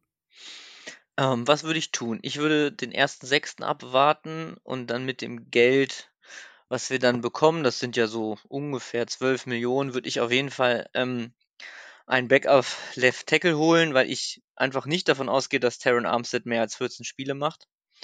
Das muss jetzt keine hochpreisige Lösung sein. Das kann so ein Taylor Lewan sein, der theoretisch vielleicht auch Guard spielen könnte. Das würde mir gut gefallen, wenn man da ein bisschen eine Alternative hätte. Ich würde auch auf jeden Fall weiter den, äh, die rechte Seite versuchen zu verstärken da hat man ja, Cameron Fleming war ja, glaube ich, da. Hat aber nicht unterschrieben. Ähm, ist so ein bisschen die Frage, wie da Butch Berry mit reinspielt. Der war ja letztes Jahr O-Line-Trainer in Denver und kennt ihn eigentlich. Man hat da nicht so gute Sachen gehört. Ich weiß nicht, ob das alles nur so Fake News waren, aber die Spieler aus der O-Line waren ja wohl relativ froh, als er dann weg war. Von daher weiß man nicht, ob man da jemanden bekommt. Äh, Dalton Reisner wäre ja auch noch so ein Guard aus Denver, den man holen könnte. Würde uns auf jeden Fall verstärken. Ansonsten neben einem Backup Left Tackle, der Guard spielen kann, würde ich dann wohl irgendwie versuchen, was zu ertraden. Ich ähm, weiß nicht, wer die Patreon-Folge von Adrian Franke gehört hat, wo es um zehn Trades ging, die er sich vorstellen kann, die er sich noch wünscht. Da hat er auch einen Take gemacht, die Dolphins traden für irgendeinen O-Liner der Cardinals. Ja. Der Cardinals. Der Cardinals, ja, genau. Da war Josh Jones, glaube ich, ein Name, den hat er gesagt. Ähm, wie heißt denn der Starting Right Tackle der Cardinals? Da hat er auf jeden Fall drüber gesprochen. Ja, also kurzum, ich würde sagen, wir müssen uns mindestens auf zwei Positionen verstärken. Das ist Left Guard, Schrägstrich Backup, Left, Left Tackle und wer spielt Right Tackle? Ne? Das ist die große Frage. Stand heute, Jackson sehe ich nicht, Eichenberg sehe ich auch nicht. Und wenn Taron Armstead dann irgendwann, und ich gehe da leider von aus, verletzt sein wird, weil der wird keine 17 bzw. 18 Spiele machen, wer spielt dann links? Wenn ich mir da mal unseren Death Chart angucke, sind das für mich eigentlich nur Fragezeichen, wenn ich ehrlich bin. Deswegen, ich würde mich sehr wohlfühlen, wenn wir noch mindestens zwei, vielleicht lieber drei, aber das ist wahrscheinlich ausgeschlossen, Spieler holen, die da starten könnten. Denn Eichenberg und Jackson sind es für mich eigentlich nicht. Ja. Äh, Tobi, ähm, wenn ich mir jetzt gerade bei den Cardinals so das angucke, wie wäre es mit Julian Davenport?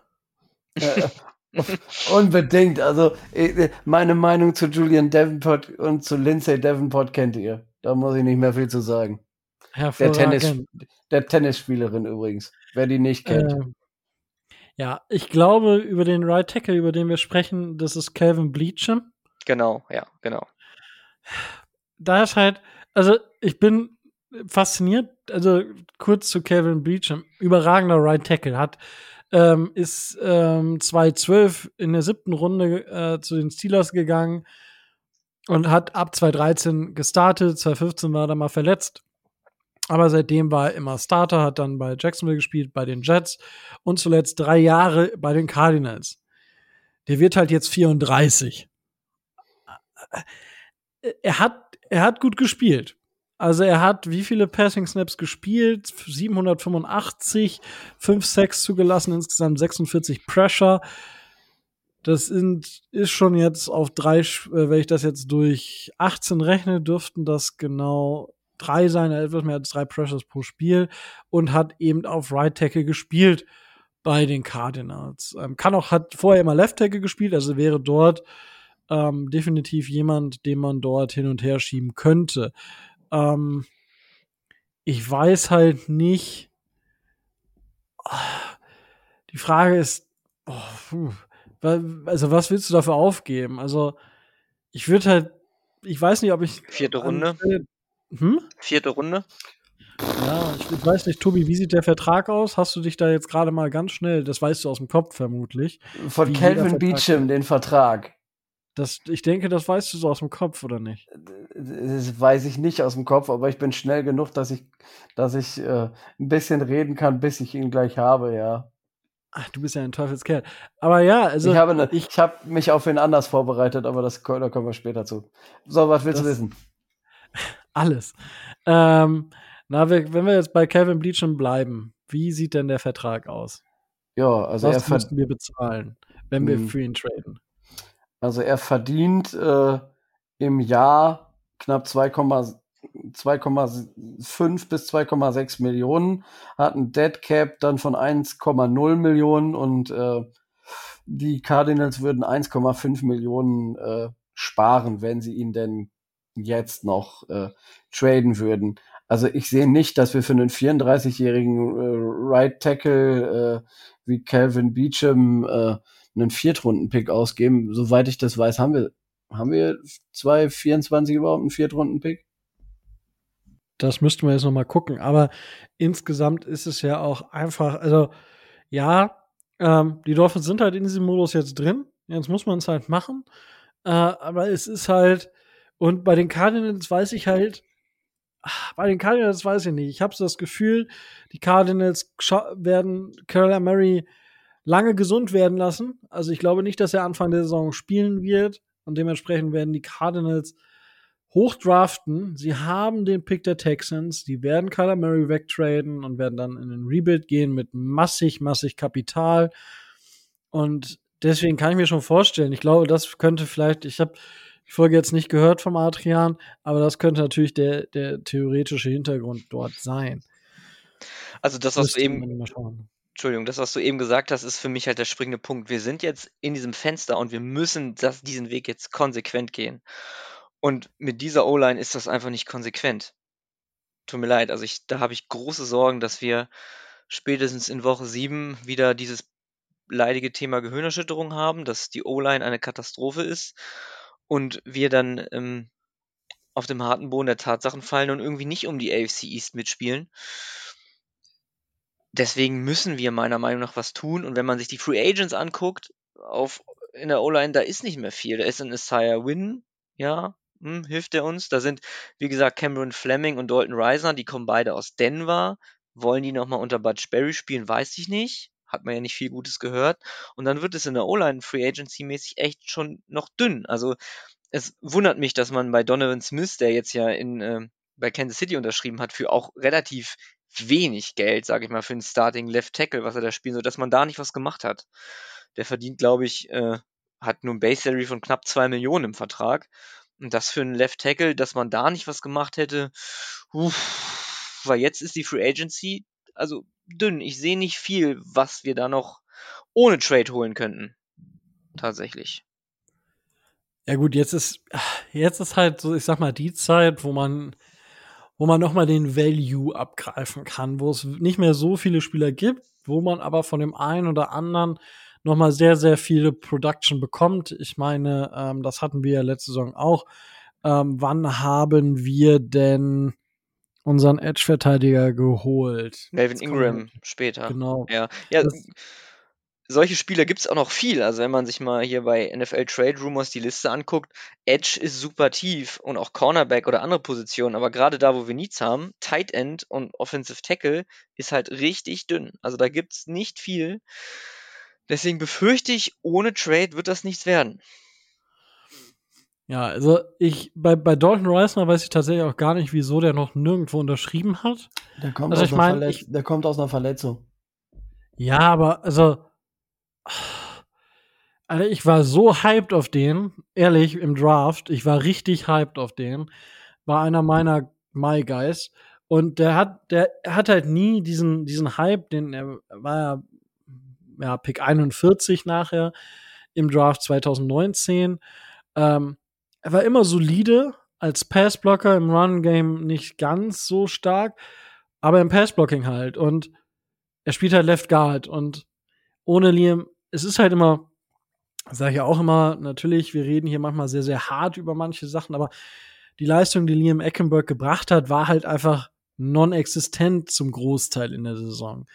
Und Dementsprechend, also wäre das für mich ein Spieler, wenn der am 1.6. noch da ist, sollte man definitiv dort in Gespräche gehen, weil und dann nimmt man halt irgendwie einen Zwei- oder Drei-Jahres-Vertrag, der günstiger ist, so einen Einjahresvertrag, der günstiger ist, wenn er denn will. Also, das wäre für mich definitiv ein Spieler, wo ich, also, da wäre ich direkt und dann hätte man, wir können natürlich jetzt diese Verletzungsgeschichte äh, bei Terran Armstead, in der Hoffnung, dass er sich ein bisschen mehr erholt jetzt in der, in der Offseason, als es letztes Jahr war. Ich meine, letztes Jahr ist er in die Saison gegangen, wo die Mediziner schon geraten haben, dass er, er die Saison aussitzen sollte. Das ist ja schon mal positiv. Und ähm, ja, wenn wir, dann haben wir zumindest noch eine potenzielle Schwachstelle in dem Moment. Und das ist Right Tackle. Und äh, ich sag mal, wenn du auf vier Positionen dann so besetzt bist, wie es die Dolphins dann sind, ich glaube, uns fehlt halt einer, um die Line wirklich auf ein mindestens Mittelmaßniveau zu bekommen. Und wenn wir Mittelmaß sind, das, also, ich hätte natürlich lieber eine, eine Elite-Line. Aber unser Spiel, und da würde ich jetzt kurz den Bogen zu Tour schlagen. Tour profitiert nicht davon, ob er jetzt drei oder fünf Sekunden Zeit hat zum Werfen. Das ist nicht das Spiel von Tour. Tour ist ein Spieler, der einen Rhythmus wirft. Tour ist nicht der, der Quarterback, der die Bälle in Fenster forciert, wie es andere Quarterbacks machen. Zum Beispiel in Justin Herbert, der halt den Ball mit äh, mit mehr Kraft einfach in die Räume bringen kann. Tua kann die Bälle auch wunderbar platzieren. Das ist gar keine Frage. Nur kann Tua nicht aufgrund dessen, dass er halt so ist, wie er ist.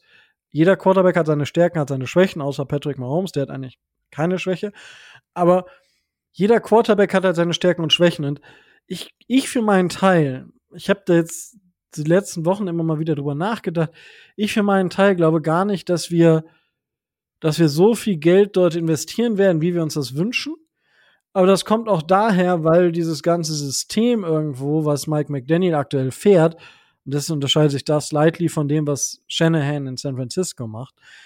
Ich glaube nicht, dass wir von der O-Line mega profitieren würden, wenn wir da viel, viel mehr Ressourcen reinstecken würden. Also wir müssen Ressourcen noch reinstecken, damit wir eben auf dieses Average-Level kommen.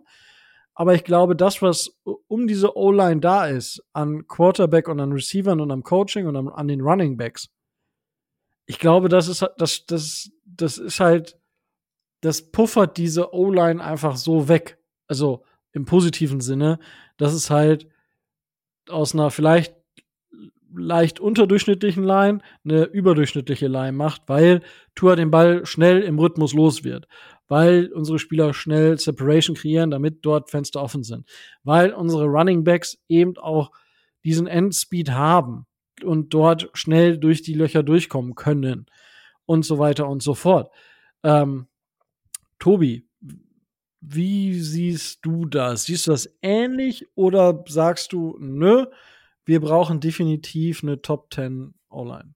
Nö, wir brauchen das, äh, nur das, was ich seit Wochen und Monaten hier schon als äh, hausgemachten Plan ausgegeben habe. Ich warte nur noch darauf, dass das in die Tat umgesetzt wird.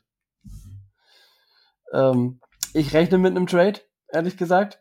Ich habe mir die, ähm, die Verträge diverser ähm, Right Tackles in der Liga angeguckt. Ich habe mir die Situation in den äh, in den verschiedenen Vereinen und Franchises angeguckt und ähm,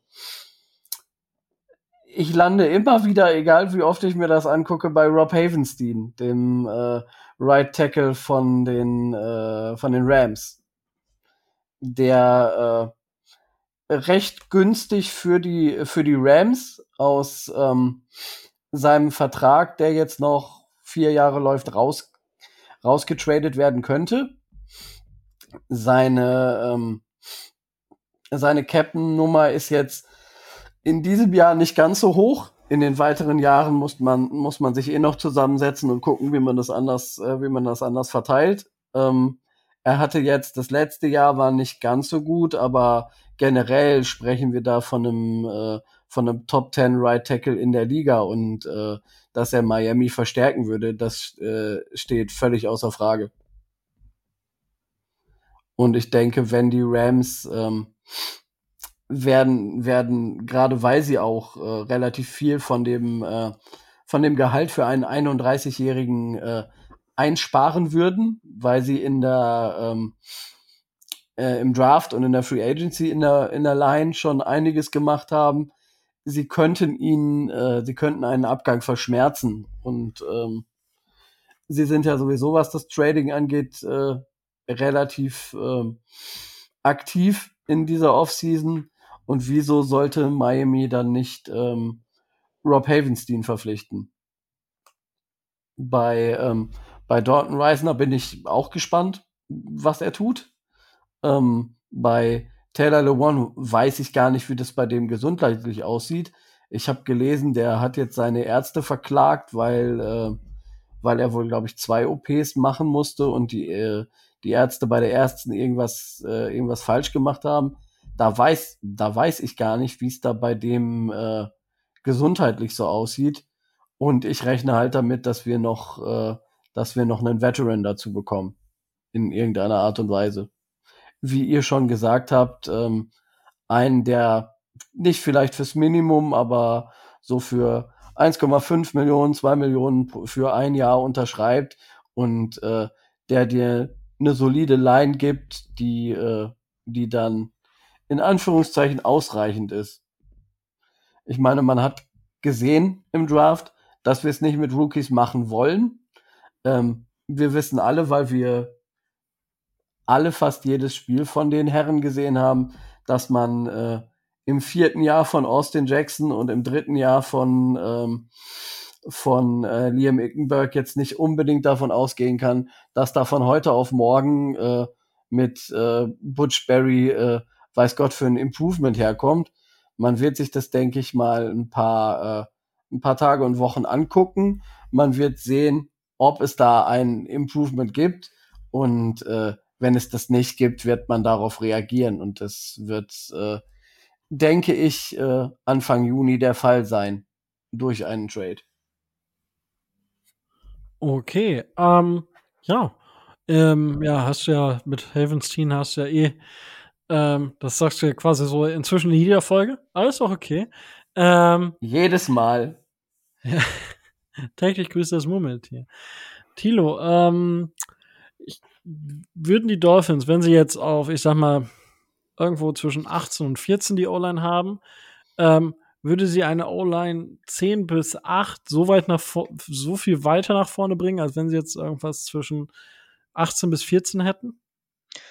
Boah, das ist natürlich eine richtig schwierige Frage. Ähm, da muss man so ein bisschen, glaube den Bogen spannen. Was erwartet man überhaupt in der Saison und wo sieht man uns allgemein? Also, wir haben im letzten Jahr gesehen, ganz wichtig ist Faktor Glück, den können wir nicht beeinflussen. Manche Teams haben Glück, manche haben Pech. Wir hatten so viele Verletzungen am Ende der Saison, das kann kein Team ausgleichen.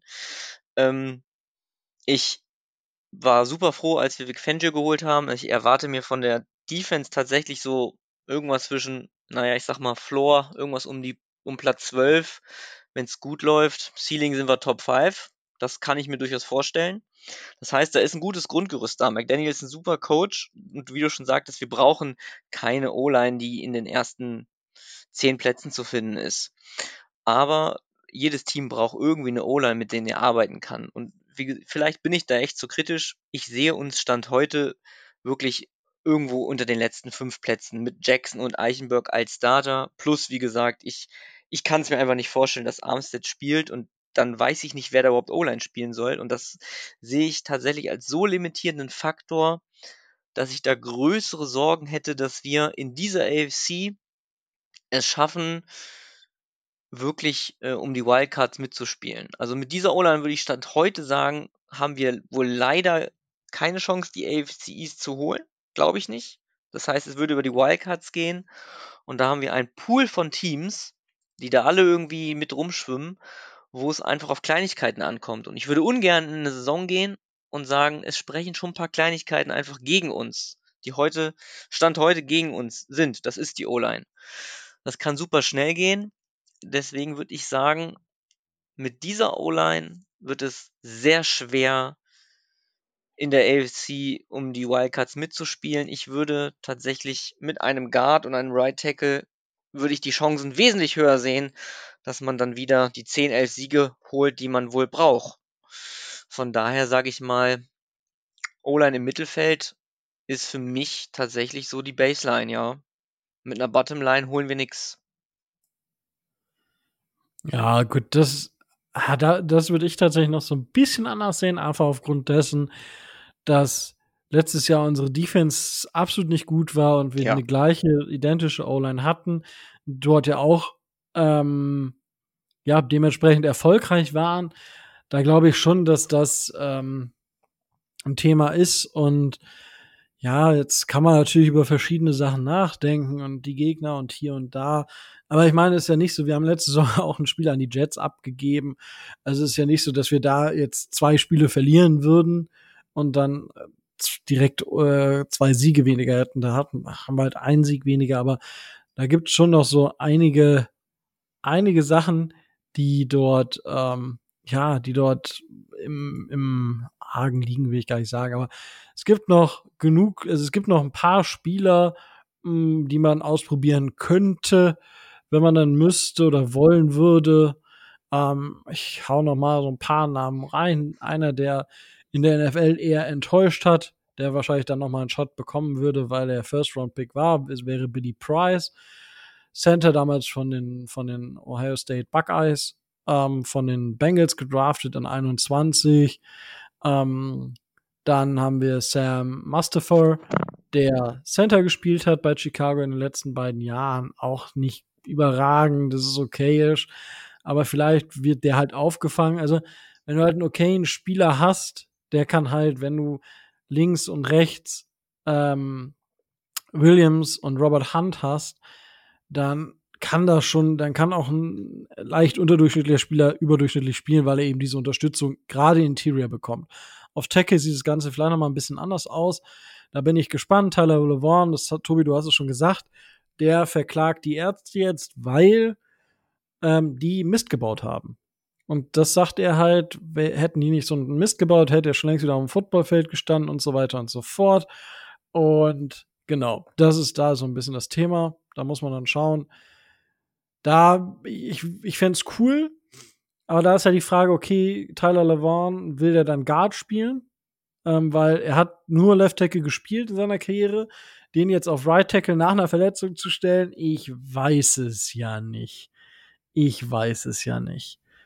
Ja, das wären so meine Spieler noch. Es gäbe noch einen, der vielleicht so ein bisschen under the radar, beziehungsweise der halt mit seinen dann 32 Jahren auch schon alt ist, äh, Odey Abushi, der bei den Chargers jetzt, äh, bei den Rams gespielt hat. Ähm, dort Right Guard war, hat in seiner Karriere aber auch schon Left Guard gespielt, war immer solide, könnte man auch noch mal drüber nachdenken, wäre auch dann schon noch mal so ein ähm, kleineres Investment, wenn man sich den Cap Space anguckt, aber das wären Spieler, die noch zur Verfügung stünden. Tobi, jetzt haben wir, wir sprechen eigentlich immer über die O-Line. Welche Spieler würdest du denn noch holen, wenn wir jetzt mal die O-Line so ein bisschen ausklammern? Soll ich ihn dir jetzt schon unterjubeln oder machst du es gleich selber? Ich hätte gern noch einen, einen vierten Veteran, äh, noch einen vierten Veteran Edge Rusher. Ähm, respektive noch einen, äh, noch einen äh, Backup Nose Tackle. Das hätte ich, hätte ich gerne noch, weil ich denke, dass wir da zwar mit den drei, äh, mit den drei Herren, ähm, Sela, Wilkins, ähm, Davis, gut, sehr gut aufgestellt ist. Ich hätte gern noch mal ähm, einen vierten. Letztes Jahr hatten wir dafür John Jenkins, aber der ist inzwischen auch schon dann wahrscheinlich 35 oder so. Ähm, auf Edge, gut, wir haben ähm, Phillips, Chubb und Ogba, aber auch Ogba kommt aus einer äh, Verletzung und danach ähm, haben wir halt einen riesen äh, qualitativen Abfall, ähm, was so die verschiedenen Positionen betrifft. Da hätte ich gern noch äh, einen, einen Veteran dazu, der halt äh, Teile der, äh, der Snaps übernimmt. Das, was so auch äh, Melvin Ingram gespielt hat. Und was ich noch, äh, was ich noch gerne hätte, ähm, wäre, ähm, wäre ein, ein weiterer Safety. Je nachdem, wie da so die, die Lösung aussieht. Ich habe gelesen, man will jetzt versuchen, ob man Trill Williams und Elijah Campbell, äh, die beide Cornerbacks sind, auf Safety ausprobiert. Aber da wäre es mir lieber, wenn wir da noch einen, äh, einen weiteren Spezialisten haben, weil ähm, das größte Dark Horse im System von Vic Fangio bei mir ist äh, Brandon Jones, weil äh, der von seiner Rolle, wie er den Safety interpretiert, eigentlich bei Vic Fangio nicht so wirklich, äh, nicht so wirklich eine Rolle spielen könnte. Und ähm, da bin ich noch etwas unsicher, was wir, was wir mit dem machen und wie, wie das bei dem so aussieht. Da hätte ich gern noch eine, äh, eine Absicherung. Ich, ähm, ja. ja. Kann ich kurz? Ich würde nämlich. Ja, wollte wollt ich jetzt sagen, genau. Super. Ich würde nämlich direkt, also ich habe mir da auch, das passt nämlich genau zum Namen, den ich mir aufgeschrieben habe. Also ich finde, Ingram, äh, Melvin Ingram, den würde ich sofort nochmal unterschreiben. Wenn er nicht so viel Geld haben will, das hat super gepasst. Und da sehe ich genau wie Tobi tatsächlich auch ähm, den Need bei uns. in der D-Line frage ich mich, warum Matt Ionides oder Ionides immer noch Free Agent ist. Den fand ich tatsächlich für einen D-Liner echt spannend. Vielleicht könnte man da was machen. Und auf Safety, ähm, ich glaube, vor zwei Jahren war das so einer der Top Free Agents auf Safety, der von Rams nach Cleveland gegangen ist, nämlich jo John Johnson. Der ist jetzt auch wieder Free Agent. Würde ich auch super finden. Das sind so viele Namen, die in der zweiten Welle irgendwie da sind da finde ich, gibt's wirklich noch viel. Also Edge, D-Line, Safety, da könnte man echt noch viel machen. Ähm, ich würde aber eigentlich noch eins euch noch fragen. Was würdet ihr potenziell denn für einen Jonah Williams hergeben? Der ist wohl per Trade zu haben. Gut, spielt Left Tackle, der Vertrag wird teuer, er will aus Cleveland weg. Ja, also ich würde da beim Bauchgefühl, ich würde da zuschlagen. Wir haben zwar keinen Drittrunden-Pick nächstes Jahr, aber das ist ein junger Starting Left Tackle. Ja. Oder sagt ihr, das ist völlig unrealistisch zu teuer? Müsste man gucken, was, äh, was, die, was die Bengals haben wollen. Ähm, wie du schon sagst, ist eigentlich ein Left Tackle. Sein Vorteil ist halt der Quarterback, mit dem er teilweise am College zusammengespielt hat. Ne? Der hat, äh, der trägt in Miami die Nummer eins. Also die haben ein paar Snaps zusammengespielt. Tua und äh, Jonah Williams wenn, wenn ich da richtig informiert bin. Aber ja, das bist du. Generell muss man ja bei den Bengals gucken. Ähm, da war ja immer so in, in Frage, wie die das jetzt alles machen und wer da von äh, den drei bis vier O-Line, die sie haben, äh, das übersteht. Äh, der Lael Collins, der ja bei Dallas auch so gut war, der da mit Conor Williams zusammengespielt hat, ähm, der äh, dem werden ja auch mal immer wieder äh, Trade oder Cut oder was weiß ich was für äh, Gerüchte nachgesagt. Das wird sicherlich spannend werden zu gucken, wie, äh, wie die Bengals das regeln und äh, ob da überhaupt einer verfügbar ist. Das wird spannend zu, äh, zu beobachten. Ja, der spielt ja oh. nur Right Tackle, ne? Und ich glaube, Jonah Williams war ja so nach der Orlando Brown Verpflichtung ziemlich pikiert und hat ja dann nach einem Trade angefragt. Also ich würde es, würde es sehr spannend finden, weil der halt wirklich tatsächlich äh, die Alternative Terran Armstead wäre und ich würde ihn auf Left Guard spielen, was natürlich dagegen spricht. Neuer Vertrag unter 15 Millionen wahrscheinlich nicht und dann wird es irgendwie schwierig. Ja, also ich bei Jonah Williams ist halt einfach auch, dass er letzte Saison so ein bisschen am Schwächeln war. Also was eigentlich so sein Breakout-Year sein sollte, ist nicht so ganz sein Breakout-Year geworden. Ähm, hat 43 Pressures zugelassen, 12 Sacks. Ist halt schon ordentlich. Na? Und äh, das war halt sein schlechtestes Jahr. Und also ich, oh, ich, das Problem ist, du musst halt was für ihn aufgeben, also am Draftkapital und du musst ihn bezahlen und er will als Left Tackle bezahlt werden. So, und ich, das glaube ich einfach, dass das leider zu viel ist, ähm, um es, um es aufzugeben. Weil ich glaube nicht, dass er auf Right Tackle spielen wird. Er will als Left Tackle bezahlt werden, also sollte man ihn auch auf Left Tackle spielen lassen, weil es macht, ergibt auch keinen Sinn, dass du ihn auf Left Tackle, dass du ihn als Left Tackle bezahlst, aber als Left Guard spielen lässt. Das ist halt auch nicht im Sinne des Erfinders. Und ähm, nur als Backup von Terran Armstead da viel Geld zu investieren und den Draft-Pick sehe ich halt auch nicht. Also ich habe ich hab da auch schon drüber nachgedacht, aber es scheitert bei mir an der Kreativität einfach, weil ich sehe halt nicht, wie wir wie wir den Spieler bezahlen sollen, wie warum, also was wir aufgeben sollten und was er bei uns konkret spielen soll. Und das ist, glaube ich, das ist, glaube ich, das größte Problem. Also bei mir persönlich, dass ich es mir halt einfach nicht, nicht vorstellen kann. So. Das wäre so aus meiner Sicht das Ganze. Aber ja, wäre, also so, man sollte sich zumindest damit beschäftigt haben. Ob es dann was bietet, das kann man dann noch mal schauen. Ich hätte ja noch die Hoffnung, dass man so einen Spieler vielleicht über einen Trade mit Emmanuel Ogba irgendwie bekommt, weil ich finde auch, dass Ogba, ich glaube nicht, dass er in unserem System so den Impact hat, haben wird, äh, wie sein Vertrag einfach bei uns ist. Und da könnte man doch ein bisschen Geld dann verschieben, beziehungsweise in einem Spielertrade was machen. Und da könnten die Bengals ja auch eigentlich Verstärkung brauchen. Das war so mein Gedanke dahinter. Ja, ich denke, das ist gar nicht, gar nicht verkehrt gedacht. Das Problem ist, du hast ja vorhin schon gesagt, dass auf Edge halt immer noch, ähm, ja, das alles sehr, sehr, dass es dort noch viele Spieler gibt, die ähm, verfügbar sind. Ne? Also, ähm, ja, Matthew Ioannidis, äh, Akeem Hicks, Leonard Floyd. Dein Spezi Clowny.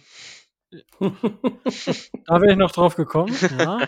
Natürlich. Ist auch noch Free Agent. Aber ah, der ist halt auch noch in zwei Monaten Free Agent. Ähm, Robert Quinn wäre auch noch Free Agent unter anderem. Ähm, Frank Clark, JJ Watt, aber JJ Watt hat schon geschrieben, dass er nicht zurückkommen wird, sondern wenn er gefragt wird, wird er wahrscheinlich aus einem, von einem Golfplatz her antworten. Ähm, JJ Watt übrigens hat Anteile vom FC Burnley gekauft in England. Sehr coole Geschichte. Ähm, ja, Carlos Dunlap wäre noch zu haben. Also man hat noch einige Trey Flowers.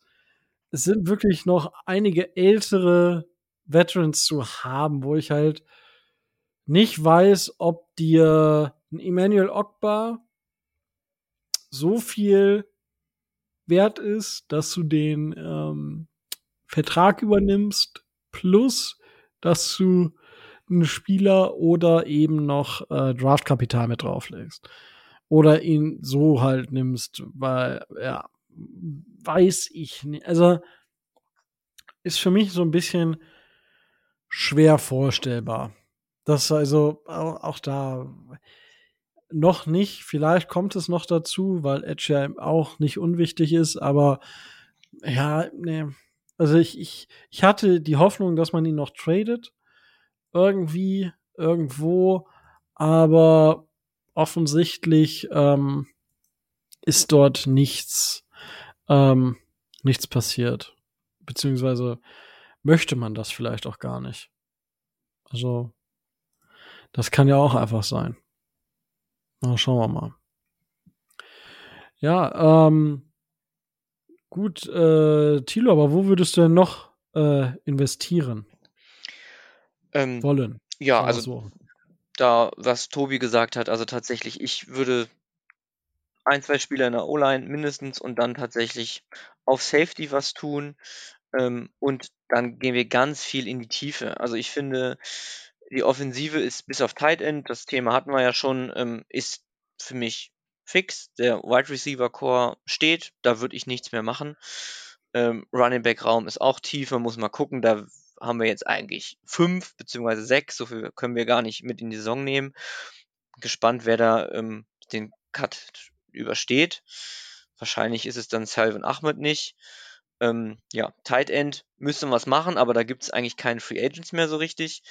Und dann in der Defense Safety, D-Line und irgendwas für die Tiefe auf Edge. Und da gibt es tatsächlich wirklich viel noch, was ich in der zweiten Welle jetzt, die irgendwann jetzt beginnt, tatsächlich angehen würde. Da gibt es wirklich viele Alternativen, wo wir die Namen auch schon besprochen haben. Vielleicht könnte man sogar überlegen, ob man dadurch einen etwas größeren Move auch einen Spieler holt, der dann wirklich Starter-Impact noch hat und nicht nur für die Tiefe. Ich meine, so ein, naja, ein Frank Clark ist unrealistisch, aber auch ein Yannick Ngakwe, ich weiß nicht, was der noch verdienen will. Was will dann Ngakwe kriegen? 8 Millionen? zu wenig? Zehn? Ein Jahr? Schwer zu sagen, ne? Das ist ja, Tobi, du bist doch hier der. Naja, also, ich dachte, du hast vorbereitet. Ja, Yannick Ngakwe, äh, ich weiß, was der letztes Jahr verdient hat, aber ich weiß nicht, was der, was, äh, was der verdienen will oder was ihm die, äh, was ihm die Liga geben will. Also, dass der sportliche Qualitäten hat, die, die als Starter ähm, sind, ist klar.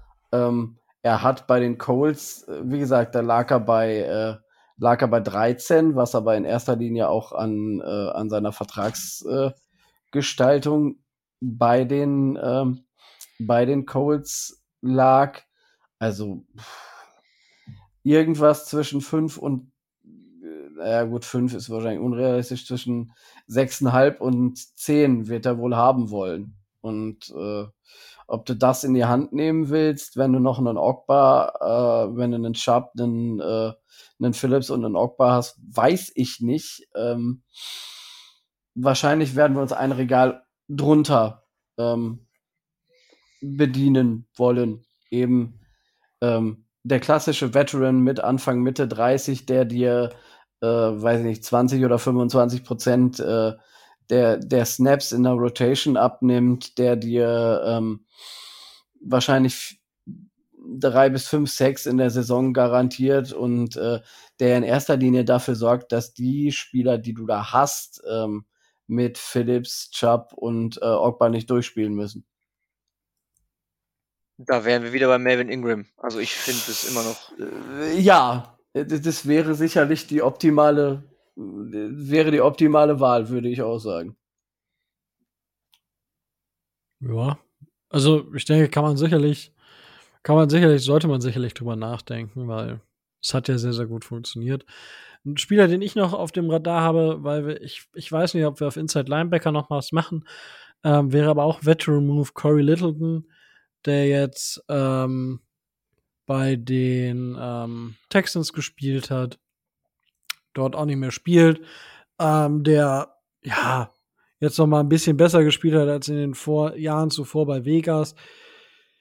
Muss man gucken, was man da auch noch rausbekommt an, an Leistung. Könnte man noch mal drüber nachdenken, weil ja, ich weiß nicht, auf Inside Linebacker, also kommt natürlich auf das Scheme von Fangio an, wie, wie viel er da wirklich haben möchte. Ähm, da habe ich mich vom Spieler Count, also welch, wie, viel oder wie viele Positionen von welcher Spielergruppe er immer so mit im Kader hatte, habe ich mir jetzt nicht angeschaut, aber das wäre noch ein Spieler, den ich mir vorstellen könnte, den man auf dem Radar haben sollte, der definitiv noch irgendwo unterkommt, denke ich. Ähm, muss man mal schauen, wo es am Ende, ähm, wo es am Ende, ähm, ja, hinläuft. Ach so, ja, ja. Gut. Ich hoffe nur, und ich glaube aber auch, da ist nichts dran, dass diese Devin Cook Trade-Gerüchte äh, sich ganz schnell im Sande verlaufen, weil das sehe ich absolut nicht, dass wir das brauchen. Ja. Angeblich ja, wird er ja jetzt entlassen. Habe ich eben, heute also ich, ich gelesen. Ich weiß es nicht. Also, wenn, wenn er, also das, ich würde die Dolphins auch für komisch erklären, wenn, wenn sie jetzt noch dafür, weil es deutet ja alles darauf hin, dass die ähm, Vikings ihn entlassen wollen. Dann gib halt auch kein Kapital auf für einen Spieler, der eh entlassen werden soll, der sowieso schon zu viel Geld kostet. So, da, trade doch nicht dafür, sondern warte. Und wenn er Free Agency wird, wird er Free Agent und wenn nicht, dann nicht. Wir sind auf Running Back gut genug aufgestellt, gerade mit dem Pick von äh, Devin A. Chain ähm, oder A. Chain, ähm, da würde ich, ja, wäre komisch, wenn wir jetzt noch einen, selbst wenn es ein Late-Round-Pick ist, da noch hinterher schmeißen. Ähm, keine Ahnung. Sehe ich einfach nicht. Sehe ich nicht. Ähm, ja, Quarterback haben wir ja schon soweit eigentlich alles. Ähm, sollte die Dolphins noch einen Late-Round-Pick für Malik Willis äh, in den Raum werfen, Tilo? Nein, nein. Ähm, ich wünsche mir, dass wir einfach mal ein Jahr mit Tour durchspielen, ohne dass wir ein Backup sehen. Das wäre einfach mal schön. ja, das würden wir uns alle wünschen. Ja. Deswegen, wir brauchen kein Backup. Wir, wir drücken jetzt alle die Daumen und Tour spielt dies Jahr durch. Und dann ja, das hoffen wir natürlich alle. Genau, und dann diskutieren wir nämlich im nächsten Jahr dann darüber, ob Tour die 50 Millionen knackt oder nicht. Oha, oha. Ob er die MVP-Trophäe wirklich verdient hatte. Auf keinen Fall. Das wissen wir jetzt schon. Oh, ja, ich, okay, jetzt geht es auf jeden Fall in hohe Sphären hier. Ja, ja, ja. ja. Geilen Humor. Ich merke das schon. Ähm, gut. Ähm, dann weiß ich nicht. Habt, habt ihr sonst noch was, worüber ihr unbedingt sprechen wollt, äh, Tilo? Nö, ich nicht. Ich bin durch soweit. Hervorragend. Ja, durch sind wir schon. Ja. äh, Tobi, hast du noch was? Da, da das jetzt eher alles eine halbe Stunde kommt, nachdem wir die äh, Aufnahme zumachen, habe ich jetzt nichts mehr. Wie? Das alles nach einer halben Stunde kommt? Das haben wir, das haben wir doch immer. Wir machen jetzt die, wir machen die Aufnahme Schluss und in einer halben Stunde kommt dann wieder die äh, großartige Nachricht. Ach so, okay. ähm, ja. Ähm, ich war gerade kurz irritiert. Dachte, hä? Kommt jetzt euer Announcement noch? Aber, Mai. Äh, also, worauf du wartest. Aber gut, dann war ich einfach falsch äh, informiert. Gut. Ähm, was glaubt ihr denn da draußen, was die Dolphins noch in der Offseason machen sollten? Ähm, ihr habt letzte Woche ähm, kurz dazu noch ähm, habt ihr natürlich auch den äh, Draft der Dolphins bewertet. der Draft der Durchschnittsnote ist das irgendwie eine 3,2 oder so. Aber ich befürchte, es liegt halt tatsächlich einfach daran, dass die Dolphins wenig Picks hatten, dass deswegen die jeder sich schwer damit tut, so einen Draft zu bewerten.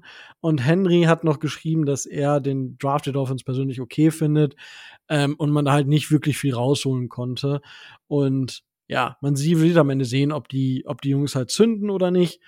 Und ja, ich weiß, also ich würde da auch nicht viel mehr ergänzen, weil mit vier Picks kannst du nicht viel machen. Wie gesagt, wir können in der Offseason uns nochmal die Undrafted Free anschauen. Und genau.